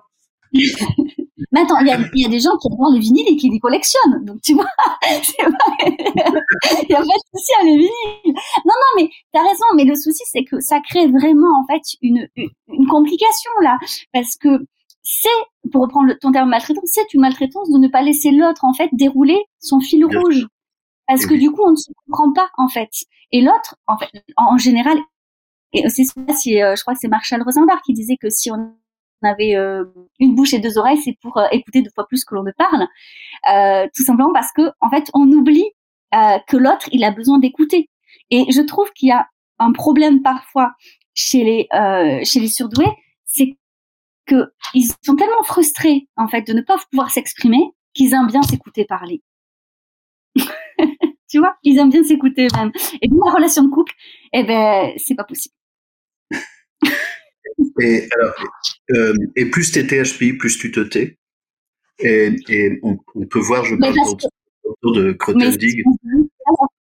Le seul ah. problème, c'est que quand l'autre ne parle pas la même langue, oui, tu apprends à te taire bah, plus on monte, plus il y a de l'isolement. Il y a ce bouquin magnifique de Jung sur sa vie, faut, faut aller lire hein, la, vie de Jung, euh, plutôt THP, qui dit à un moment donné, euh, il n'y a plus qu'à En fait, là où on peut être maltraitant, et je suis le premier à faire gaffe parce que je l'ai été beaucoup, c'est de croire que on peut faire l'économie dans le processus de langage. Et dans le processus de langage, il y a un processus d'externalisation qu'on peut retrouver en, en thérapie. Exister, c'est être dehors. Et en fait, quand quelqu'un parle, il existe. Et on piétine son identité si on lui permet pas de dérouler. Et en tant qu'atypique, c'est chiant parce que tu es obligé de garder le pied sur le frein. Mais si on veut être respectueux de l'autre, faut lui permettre de dérouler. En fait, quand il parle, il parle pas, il réfléchit. Et le processus d'externalisation est un processus cognitif qu'on ne permet pas à l'autre. Et nous, on attend, on a l'impression de passer notre temps à attendre avec euh, avec le frein à main et, la, la, sixième au taquet. Et, et personne n'y peut rien. C'est-à-dire que ce sont nos processus respectifs où on a besoin d'aller vite, sinon on se pète la gueule. Euh, et les autres ont besoin d'avoir leur rythme. Ah et c'est moi j'ai une astuce pour ça parce qu'effectivement c'est ce qu'on dit. On, dit souvent qu'il peut plus peut moins mais c'est pas vrai. Par exemple en course à pied en course à pied euh, quand tu as un rythme de croisière on va dire à aller à 10 12 km par heure c'est très compliqué euh, de courir moins vite. Tu peux mais ton souffle et, et, ta respiration n'est plus habituée par exemple. Donc euh, t'aimes bien courir à ton rythme moi, j'ai trouvé une astuce pour ça parce qu'effectivement, c'était extrêmement douloureux et je, l'ai, je me rappelle, euh, j'étais en CM1 et je sais pas, j'ai vraiment ce flash-là, me rappeler. En fait, ça va tellement pas assez vite que j'ai l'impression que les gens parlent comme tu sais les, les anciennes cassettes, le comme ça. Et du coup, c'est pas pour moi. Pareil. j'ai mis un système que je garde toujours en continuité, c'est-à-dire je fais du multitâche dans mon cerveau. Quand les gens me parlent, euh, je suis en train de faire autre chose. Je fais une partie d'échecs, je fais ma liste de cours, je suis en train de réfléchir à autre chose. Voilà. Et ça me permet en fait, euh, du coup, d'avoir cette conversation avec eux à un rythme qui leur convient. Euh, parce que moi, du coup, je m'ennuie pas, je fais du multitâche. Et ça, c'est un truc que je souvent, bon, alors tout le monde ne peut pas faire ça, mais je sais que c'est quelque chose, moi en tout cas, qui m'a sauvé, je pense, dans mes relations. Parce que sinon, ça se voyait trop que je m'ennuie. Alors, il a fallu mettre en place, tu sais, des hochements de tête, des choses comme ça, parce que sinon, on voyait que je décrochais. tu vois Il faut apprendre. mais ça se fait. Et en fait, c'est comme écouter les vidéos sur YouTube. Moi, j'écoute entre 1,5 et 2, y compris quand moi je m'écoute, hein, ça va pas assez vite. Donc, euh, même pour moi, je suis là. Mais j'écoute entre un 5 et 2. Il y a des gens qui me disent, soit je mets entre un 5 et 2, soit je le mets en truc normal, ce que je peux faire aussi. Mais dans ce cas-là, je fais deux ou trois choses à côté. ça. Euh, c'est à, chacun de trouver son, son rythme. Euh, Est-ce que tu as, tu as d'autres choses? Parce qu'on va bientôt atterrir à, à, rajouter Il y a tellement de choses à dire et je suis ravi de nos, de nos échanges parce que euh, c'est le monde intérieur, c'est vraiment un univers difficile. Alors avec, avec l'âge, les choses vont, vont bouger. Il ah, faut savoir aussi qu'avec l'âge, ça, ça évolue. Il faut savoir pour les atypiques, avec l'âge, on se radicalise. Donc je sais bien si c'est, je sais pas si c'est bien ou c'est pas bien, mais euh, faut savoir qu'à un moment donné, on va être encore plus choc d'habitude et qu'on va faire moins de compromis si on n'a pas anticipé les, les, les situations ou si on a été trop en suradaptation. Je sais pas si tu as une expérience là-dessus. Je crois qu'on oublie, quand on parle des, de la, des neurotypies, on parle des enfants, euh, dès l'adulte, un peu l'adolescent, mais parce que quand il pose problème. Mais par contre, tu vois, je trouve que passé un certain âge, euh, on n'en parle plus du tout. Et notamment du troisième, voire du quatrième âge. Euh, c'est vraiment les grands oubliés, je trouve, de la thématique des neuroatypies. Et pourquoi? Euh, la famille se complexifie. Euh, les enfants grandissent, ils ont peut-être eux-mêmes des enfants, les problématiques euh, sont différentes. C'est pas pareil d'accompagner un, jeune enfant, un adolescent, puis un enfant qui est adulte et qui a sa propre vie aussi. Et c'est vraiment une thématique dont on parle très peu, et c'est dommage. Euh, moi, j'en accompagne pas tant que ça parce que bah, les personnes qui viennent à moi, c'est souvent, bah, tu vois, des femmes qui ont le même âge que moi en général et qui, voilà. mais je trouve que ça serait hyper intéressant d'en parler de temps en temps et que on leur donne. Tu vois, tu disais, on se radicalise avec l'âge. Je pense surtout qu'à un moment donné, on en a marre de faire des compromis en fait. Euh, il y a ce côté de dire bon, maintenant on arrête de m'emmerder, je sais qui je suis, je sais ce que je veux, euh, je vais pas faire d'efforts et ça fait le tri, et ça me va très bien. Mais ça vient de manière organique, c'est-à-dire que qu'on le veuille ou pas, c'est le corps qui va décider parce que pour moi, le cerveau c'est pas la tête, c'est tout le corps. Et euh, ça fait dix ans que je veux faire des choses là-dessus. Quand j'étais j'étais vice-président de Mensa à Aquitaine à une époque, euh, et j'ai quitté Mensa, euh, je, je, voulais faire un truc sur le quatrième ou cinquième âge. J'ai pas trouvé de personne spécialisée là-dessus. Là, il y a quelqu'un qui vient de me chercher pour un bilan qui a 80 ans. J'ai hâte de voir ça. Qui m'a dit Fabrice, je, veux, je veux terminer. Ouais, je l'ai déjà fait avec quelqu'un qui avait 75 ans. Euh, je veux terminer. Ah ouais.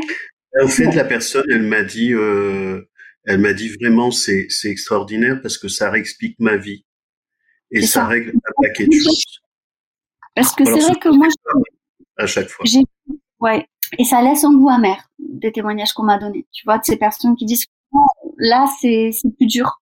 Euh, donc je me demande, oui, à partir non, pour moi, c'est pas au euh, même endroit de ta vie. À 45 ans, t'es sur le, t'es sur la crise de la quarantaine, donc tu, il y a, y a quelque chose, pour moi, au niveau psychique, qui est pas de même nature.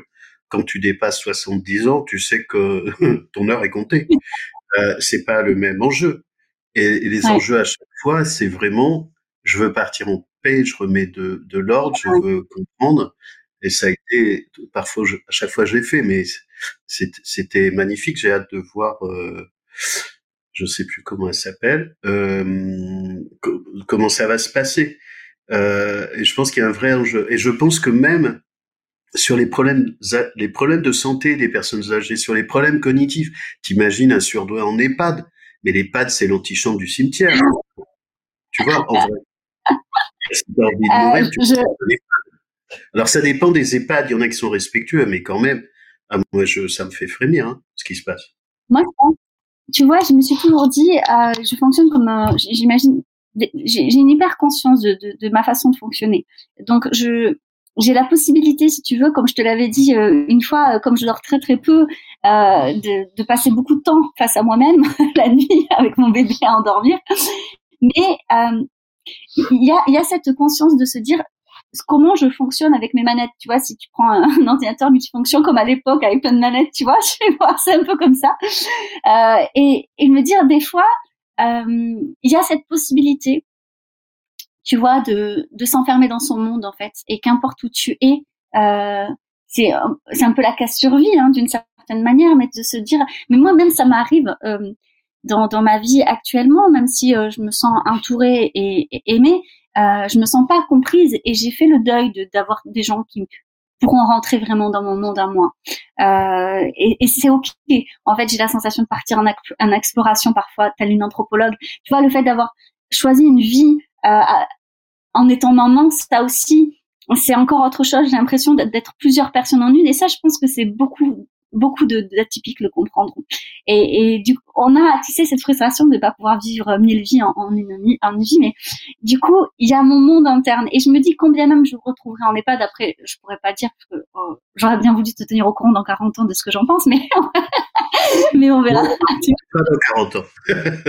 je veux bien, je suis d'accord.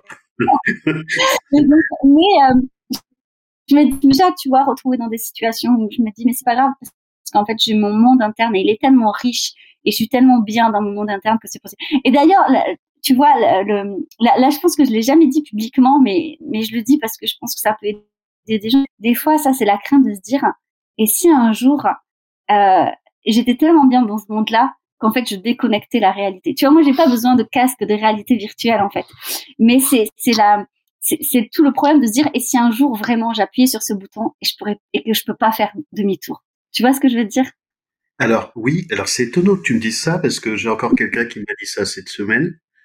Euh, moi, j'explique que si je pouvais vivre sur une autre planète, le monde ordinaire m'intéresse pas, et juste dans un hôtel. Et je pense qu'un certain nombre de personnes ont cette représentation-là. Et il y a quelqu'un qui m'a dit si j'appuie sur le bouton, je reviens pas cette semaine. C'est ça. Donc des fois, on joue avec la limite parce que euh, des fois ça nous fait du bien de déconnecter et c'est c'est tout euh, tu vois il faut bien mettre le curseur où il faut pour pouvoir euh, faire demi-tour. Comment ça s'appelle ce film là Inception je crois?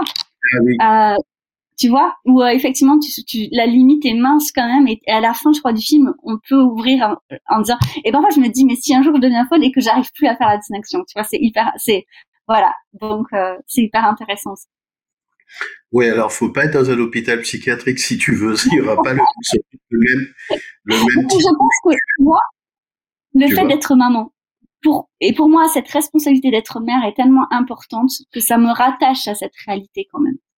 Ah bah oui. Ah bah oui, tes, tes enfants te lâchent pas. Euh, il va falloir qu'on passe de Inception à Interception. Donc là, il va falloir, il va falloir atterrir, mais c'est bien de garder le. Pardon, il y a des parents qui peuvent être en souffrance et on n'a pas parlé effectivement du burn-out parental, mais c'est ça, ça aurait pu être aussi un, un sujet qui aurait pu mériter pas mal de temps de, de réflexion. Bah, c'est un, un, vrai sujet. Euh, Elsa Guillet, elle, elle est intervenue. Elsa, je travaille avec elle. Elle est à Liège. Enfin, depuis des années, on travaille ensemble. Et mes séminaires à Liège, c'était avec Elsa. Elle est intervenue au congrès de la danse sur le, le burn-out parental. C'est un truc absolument invisible parce que tout le monde se tait. Et euh, c'est un vrai enjeu. Enfin, tout le monde se tait. Euh, j'aime pas. Je fais des généralités que j'aime pas, mais euh, il y, a, il y a un vrai enjeu là-dessus à prendre en compte avec cette porte d'entrée, cette spécificité. Mais c'est un autre sujet en tant que tel qui fait partie du, du paysage, hein, bien sûr. Je suis formée et c'est un sujet effectivement que, qui, je trouve intéressant et important en fait, parce que comme tu dis, tant qu'on lâchera pas de toute façon cette idée du parent tout puissant, euh, on n'acceptera pas aussi de se dire j'ai des limites et je vais devoir demander de l'aide et peut-être abandonner certains idéaux que j'avais dans ma parentalité. Donc ça reprend un peu sur tout ce que je te disais précédemment, euh, parce que en fait je ne pourrais pas être un parent parfait et ça tombe bien parce que les enfants n'ont pas besoin de parents parfaits. Et puis le, le burn-out, il borne les choses, il nomme les choses. Et, et, de dire à des gens, mais là, vous êtes en burn-out, ça porte un nom, c'est pas possible. Et il y a, y a une, une, perfection, il y a une perfection supérieure à la perfection, c'est quand elle prend en compte l'imperfection, vu que c'est pas un sujet. Si la perfection te met dans le mur, ou nous met dans le mur et nous détruit, c'est bien que c'est pas de la perfection. Mais tu sais, il y a la perfection, mais je trouve qu'on parle beaucoup moins de l'idéalisme, en fait, et qui pour moi sont deux choses totalement différentes, notamment chez les neuroatypiques. Euh, la perfection, il y a quand même un besoin euh, de reconnaissance derrière. Euh, il y a ce besoin euh, que les gens nous voient euh, dans ce qu'on est aussi. L'idéalisme, c'est vraiment propre à la valeur de la personne. Et ça, c'est beaucoup plus difficile à bouger. Beaucoup plus. Moi, j'en connais des personnes comme ça, des parents atypiques idéalistes, et c'est très compliqué parce que là, ça les violente en fait. C'est un idéal, c'est vraiment euh, euh quelque chose, euh, tu vois, d'emprunt dans, dans leurs valeurs en fait. Et euh, ça n'a rien à voir avec le monde. Et d'ailleurs, au contraire, ils rejettent le monde, ils n'ont rien à faire du perfectionnisme. C'est juste, en fait, d'une certaine manière, ils mélangent ça avec ce qui est bon, avec le juste, avec l'injustice, à ce qui est mauvais, tu vois. Et là, ça peut être très douloureux parce que bah, le monde n'est ni bon ni juste. Euh, c'est effectivement difficile parce que normalement, on, négocie pas les valeurs. Mais ce qu'on peut négocier, c'est le mode opératoire, c'est comment on y va. Et ça, ça peut être donc de ne pas remettre en question les valeurs en disant vos, vos valeurs, en gros, elles sont justes. Mais la manière dont vous y allez, c'est tout pourri. mais on peut, on peut le dire si on n'attaque pas la personne. Euh, et, puis, je peux pas, on peut parler avec les atypiques, pas avec les autres, c'est pas gagné.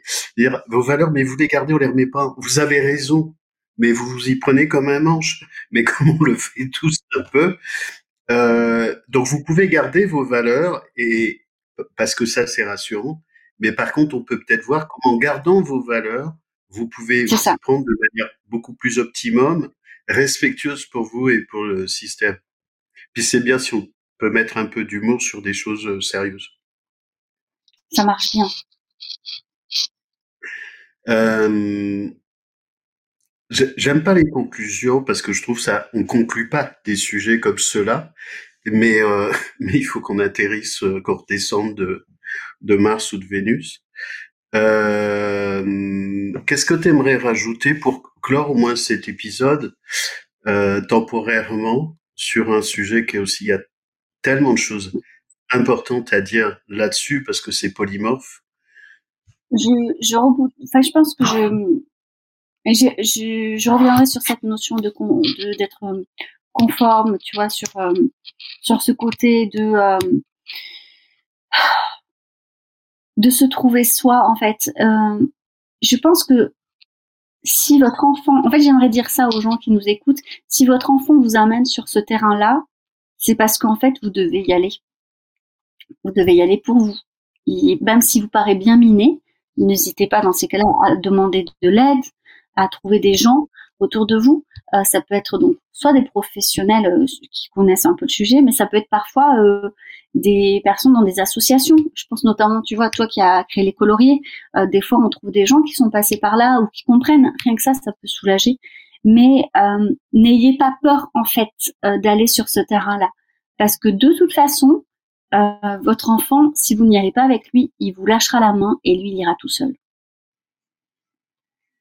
Quelle leçon euh, ça, me va très bien, mais quel, combat en fait C'est un combat un peu à l'asiatique. C'est comme les arts martiaux. Ce n'est que le combat avec soi-même. Euh, et l'enfant, c'est le prolongement de nous-mêmes. Donc en fait, c'est aller jouer, si je peux me permettre, d'aller jouer avec les ombres parce que les ombres nous rattrapent. Et euh, quel courage il faut avoir, vraiment. C'est une aventure courageuse. Et, et, et ça vaut pour tout le monde. C'est ça, tu l'as bien dit, être, la parentalité est une aventure. Et je crois que les gens euh, le réalisent petit à petit. Je pense qu'on en parlait moins avant, mais qu'on le, on le, il y a moins ce, tu vois, euh, ouais, je pense qu'on en parlait moins avant. Alors qu'aujourd'hui, on ose euh, dire, mais réfléchissez quand même avant d'avoir des enfants, tu vois?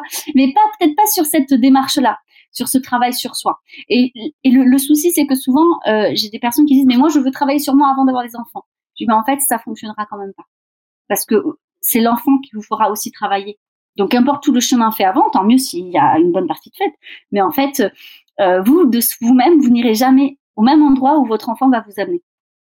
Ah ben, l'enfant, il va chercher dans les coins. Hein. C'est ça. Et ou on ne les a pas vus. Donc, de toute façon, euh, voilà. Et il faut être prêt à. Ouais. Et, et, et j'espère que ça va être aussi notre, notre philosophie dans le livre, c'est-à-dire ce que, ce que, ce que vivent les gens typiques est, est une dimension exacerbée de, de, ce que vivent de ce que vivent tous les gens. C'est-à-dire, euh, ce, ce, sont des sujets qui ne sont pas ignorants de ce que vivent tous les gens. Ils sont juste que les atypiques, c'est d'un bordel supplémentaire. La cocotte minute, elle est plus grosse et ça va plus vite, plus haut, plus loin.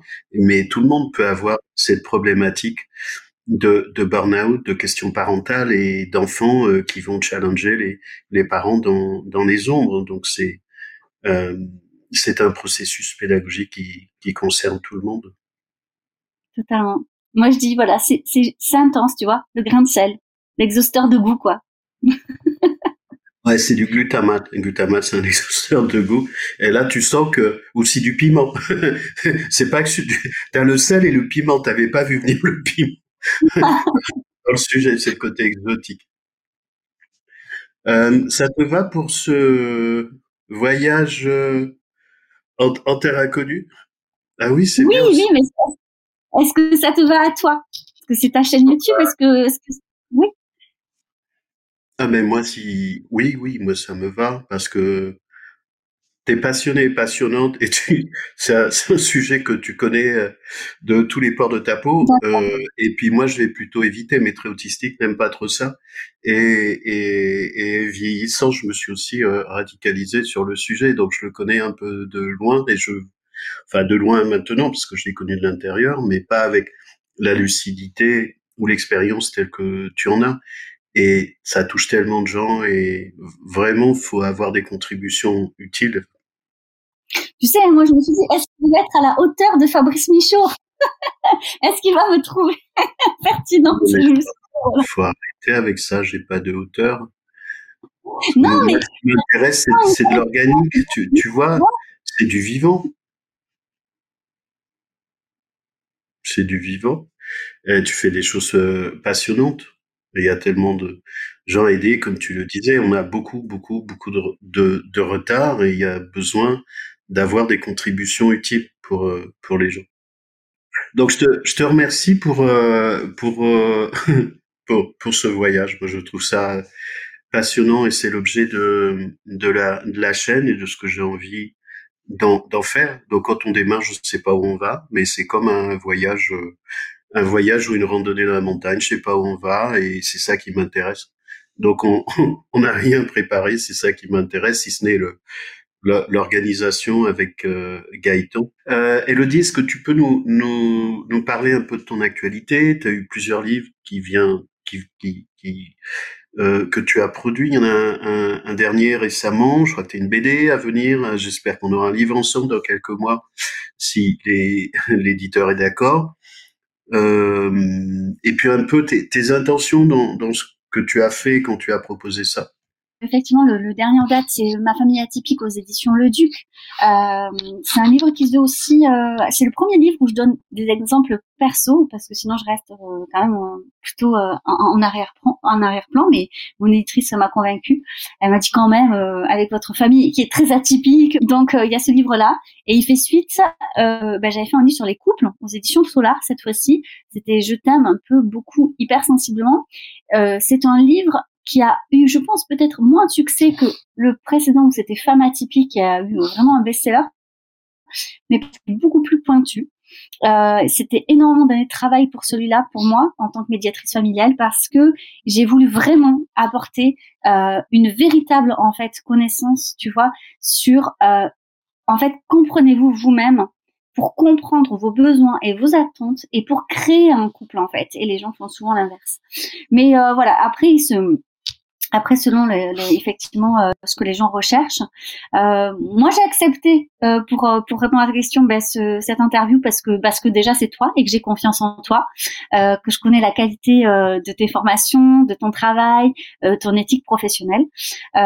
et après, bah, j'ai envie de dire si ça peut apporter des billes, ce que j'ai, ce qu'on a pu échanger, euh, tous les deux pour certains parents ou certaines personnes qui réfléchissent à agrandir leur famille ou que sais-je, eh ben tant mieux. Voilà, je vraiment tant mieux. ça sera parfait comme ça. Alors l'année prochaine, c'est quoi tes projets? Ah, l'année prochaine, eh ben, euh, j'ai le Femme atypique euh, version vie perso qui sort en février.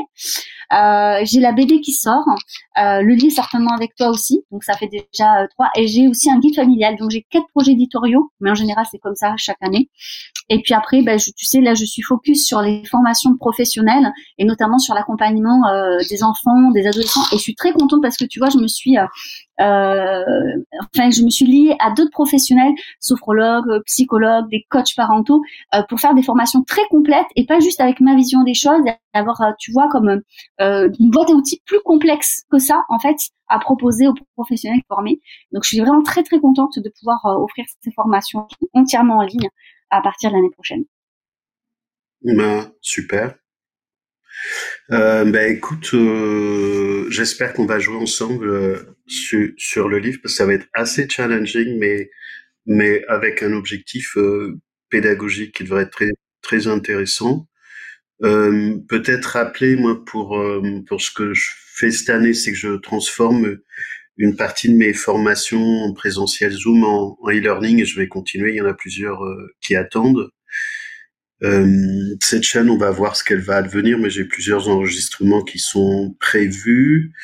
Euh, en janvier, je vais aussi enregistrer avec euh, Nathalie Astin euh, sur sept ans, sept ans du congrès et, maintenant, puisqu'elle elle se, elle se réorganise, donc beaucoup de beaucoup de projets, donc plusieurs formations qui vont arriver en ligne en, en e-learning. Et puis pour le reste, ben, on verra, j'ai d'autres conférences vidéo aussi sur lesquelles j'ai été sollicité. Une prochaine sur euh, sur mes expériences à l'international, parce qu'en temps normal, je suis en Europe, en Afrique, en Asie, et, j'en ai pas trop parlé. Donc là, ça va être euh, l'objet, puisque c'est la demande. Et puis le reste, on, verra. De toute façon, j'ai énormément, très beaucoup de demandes. Il faut que je je préserve ma vie parce que aux dernières nouvelles, je vais mourir un jour. J'avais pas anticipé ça. Ça, je suis pas d'accord. je suis pas d'accord, mais je suis pas sûr de gagner. Euh, donc, voilà. Mais je, je, je, je, pousse les murs. Ça fait, je pousse les murs. Euh, donc voilà pour ces, ce, nouvel épisode. Et, et, je suis ravi de qu'on ait passé ce temps-là ensemble. Euh, euh, Elodie. Euh, peut-être rappeler pour les gens qui nous écoutent que bah, si vous vous inscrivez euh, sur la chaîne YouTube, vous aurez les invitations automatiques pour les, les prochaines inscriptions. Donc normalement, vous avez un, un bouton où il faut, il faut appuyer et puis euh, pensez à mettre un pouce, il paraît, euh, sur, sur, la vidéo, elle sera contente, elle va sourire. Et puis, puis on verra pour, euh, pour la suite parce que c'est une aventure. Donc j'avance avec ce que l'univers euh, m'offre. Et merci pour ce cadeau. merci à toi. À bientôt. Merci à notre invité Elodie Crépel, à gaëtanlecire.com pour la réalisation et la post-production, ainsi qu'à Mathieu Play pour la musique.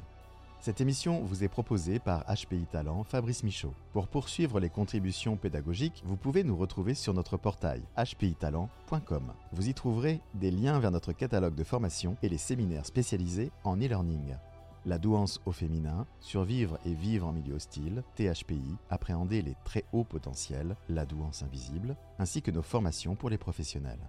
Vous pouvez aussi nous retrouver à différents endroits sur notre chaîne YouTube Fabrice Michaud, sur les réseaux sociaux LinkedIn, TikTok, Instagram et Facebook. Les livres où vous pouvez retrouver Fabrice Michaud, Un zèbre sur le divan d'Hélène Descali, Femme à haut potentiel de Fanny Marais, Nuancier de Caméléon de Sandrine Rouget, la bande dessinée Atypiquement Nôtre d'Élodie Crépel, ainsi que pour début 2024, un livre en coproduction avec Élodie Crépel chez l'éditeur Très Daniel. N'hésitez pas à consulter nos autres épisodes de podcast. À bientôt.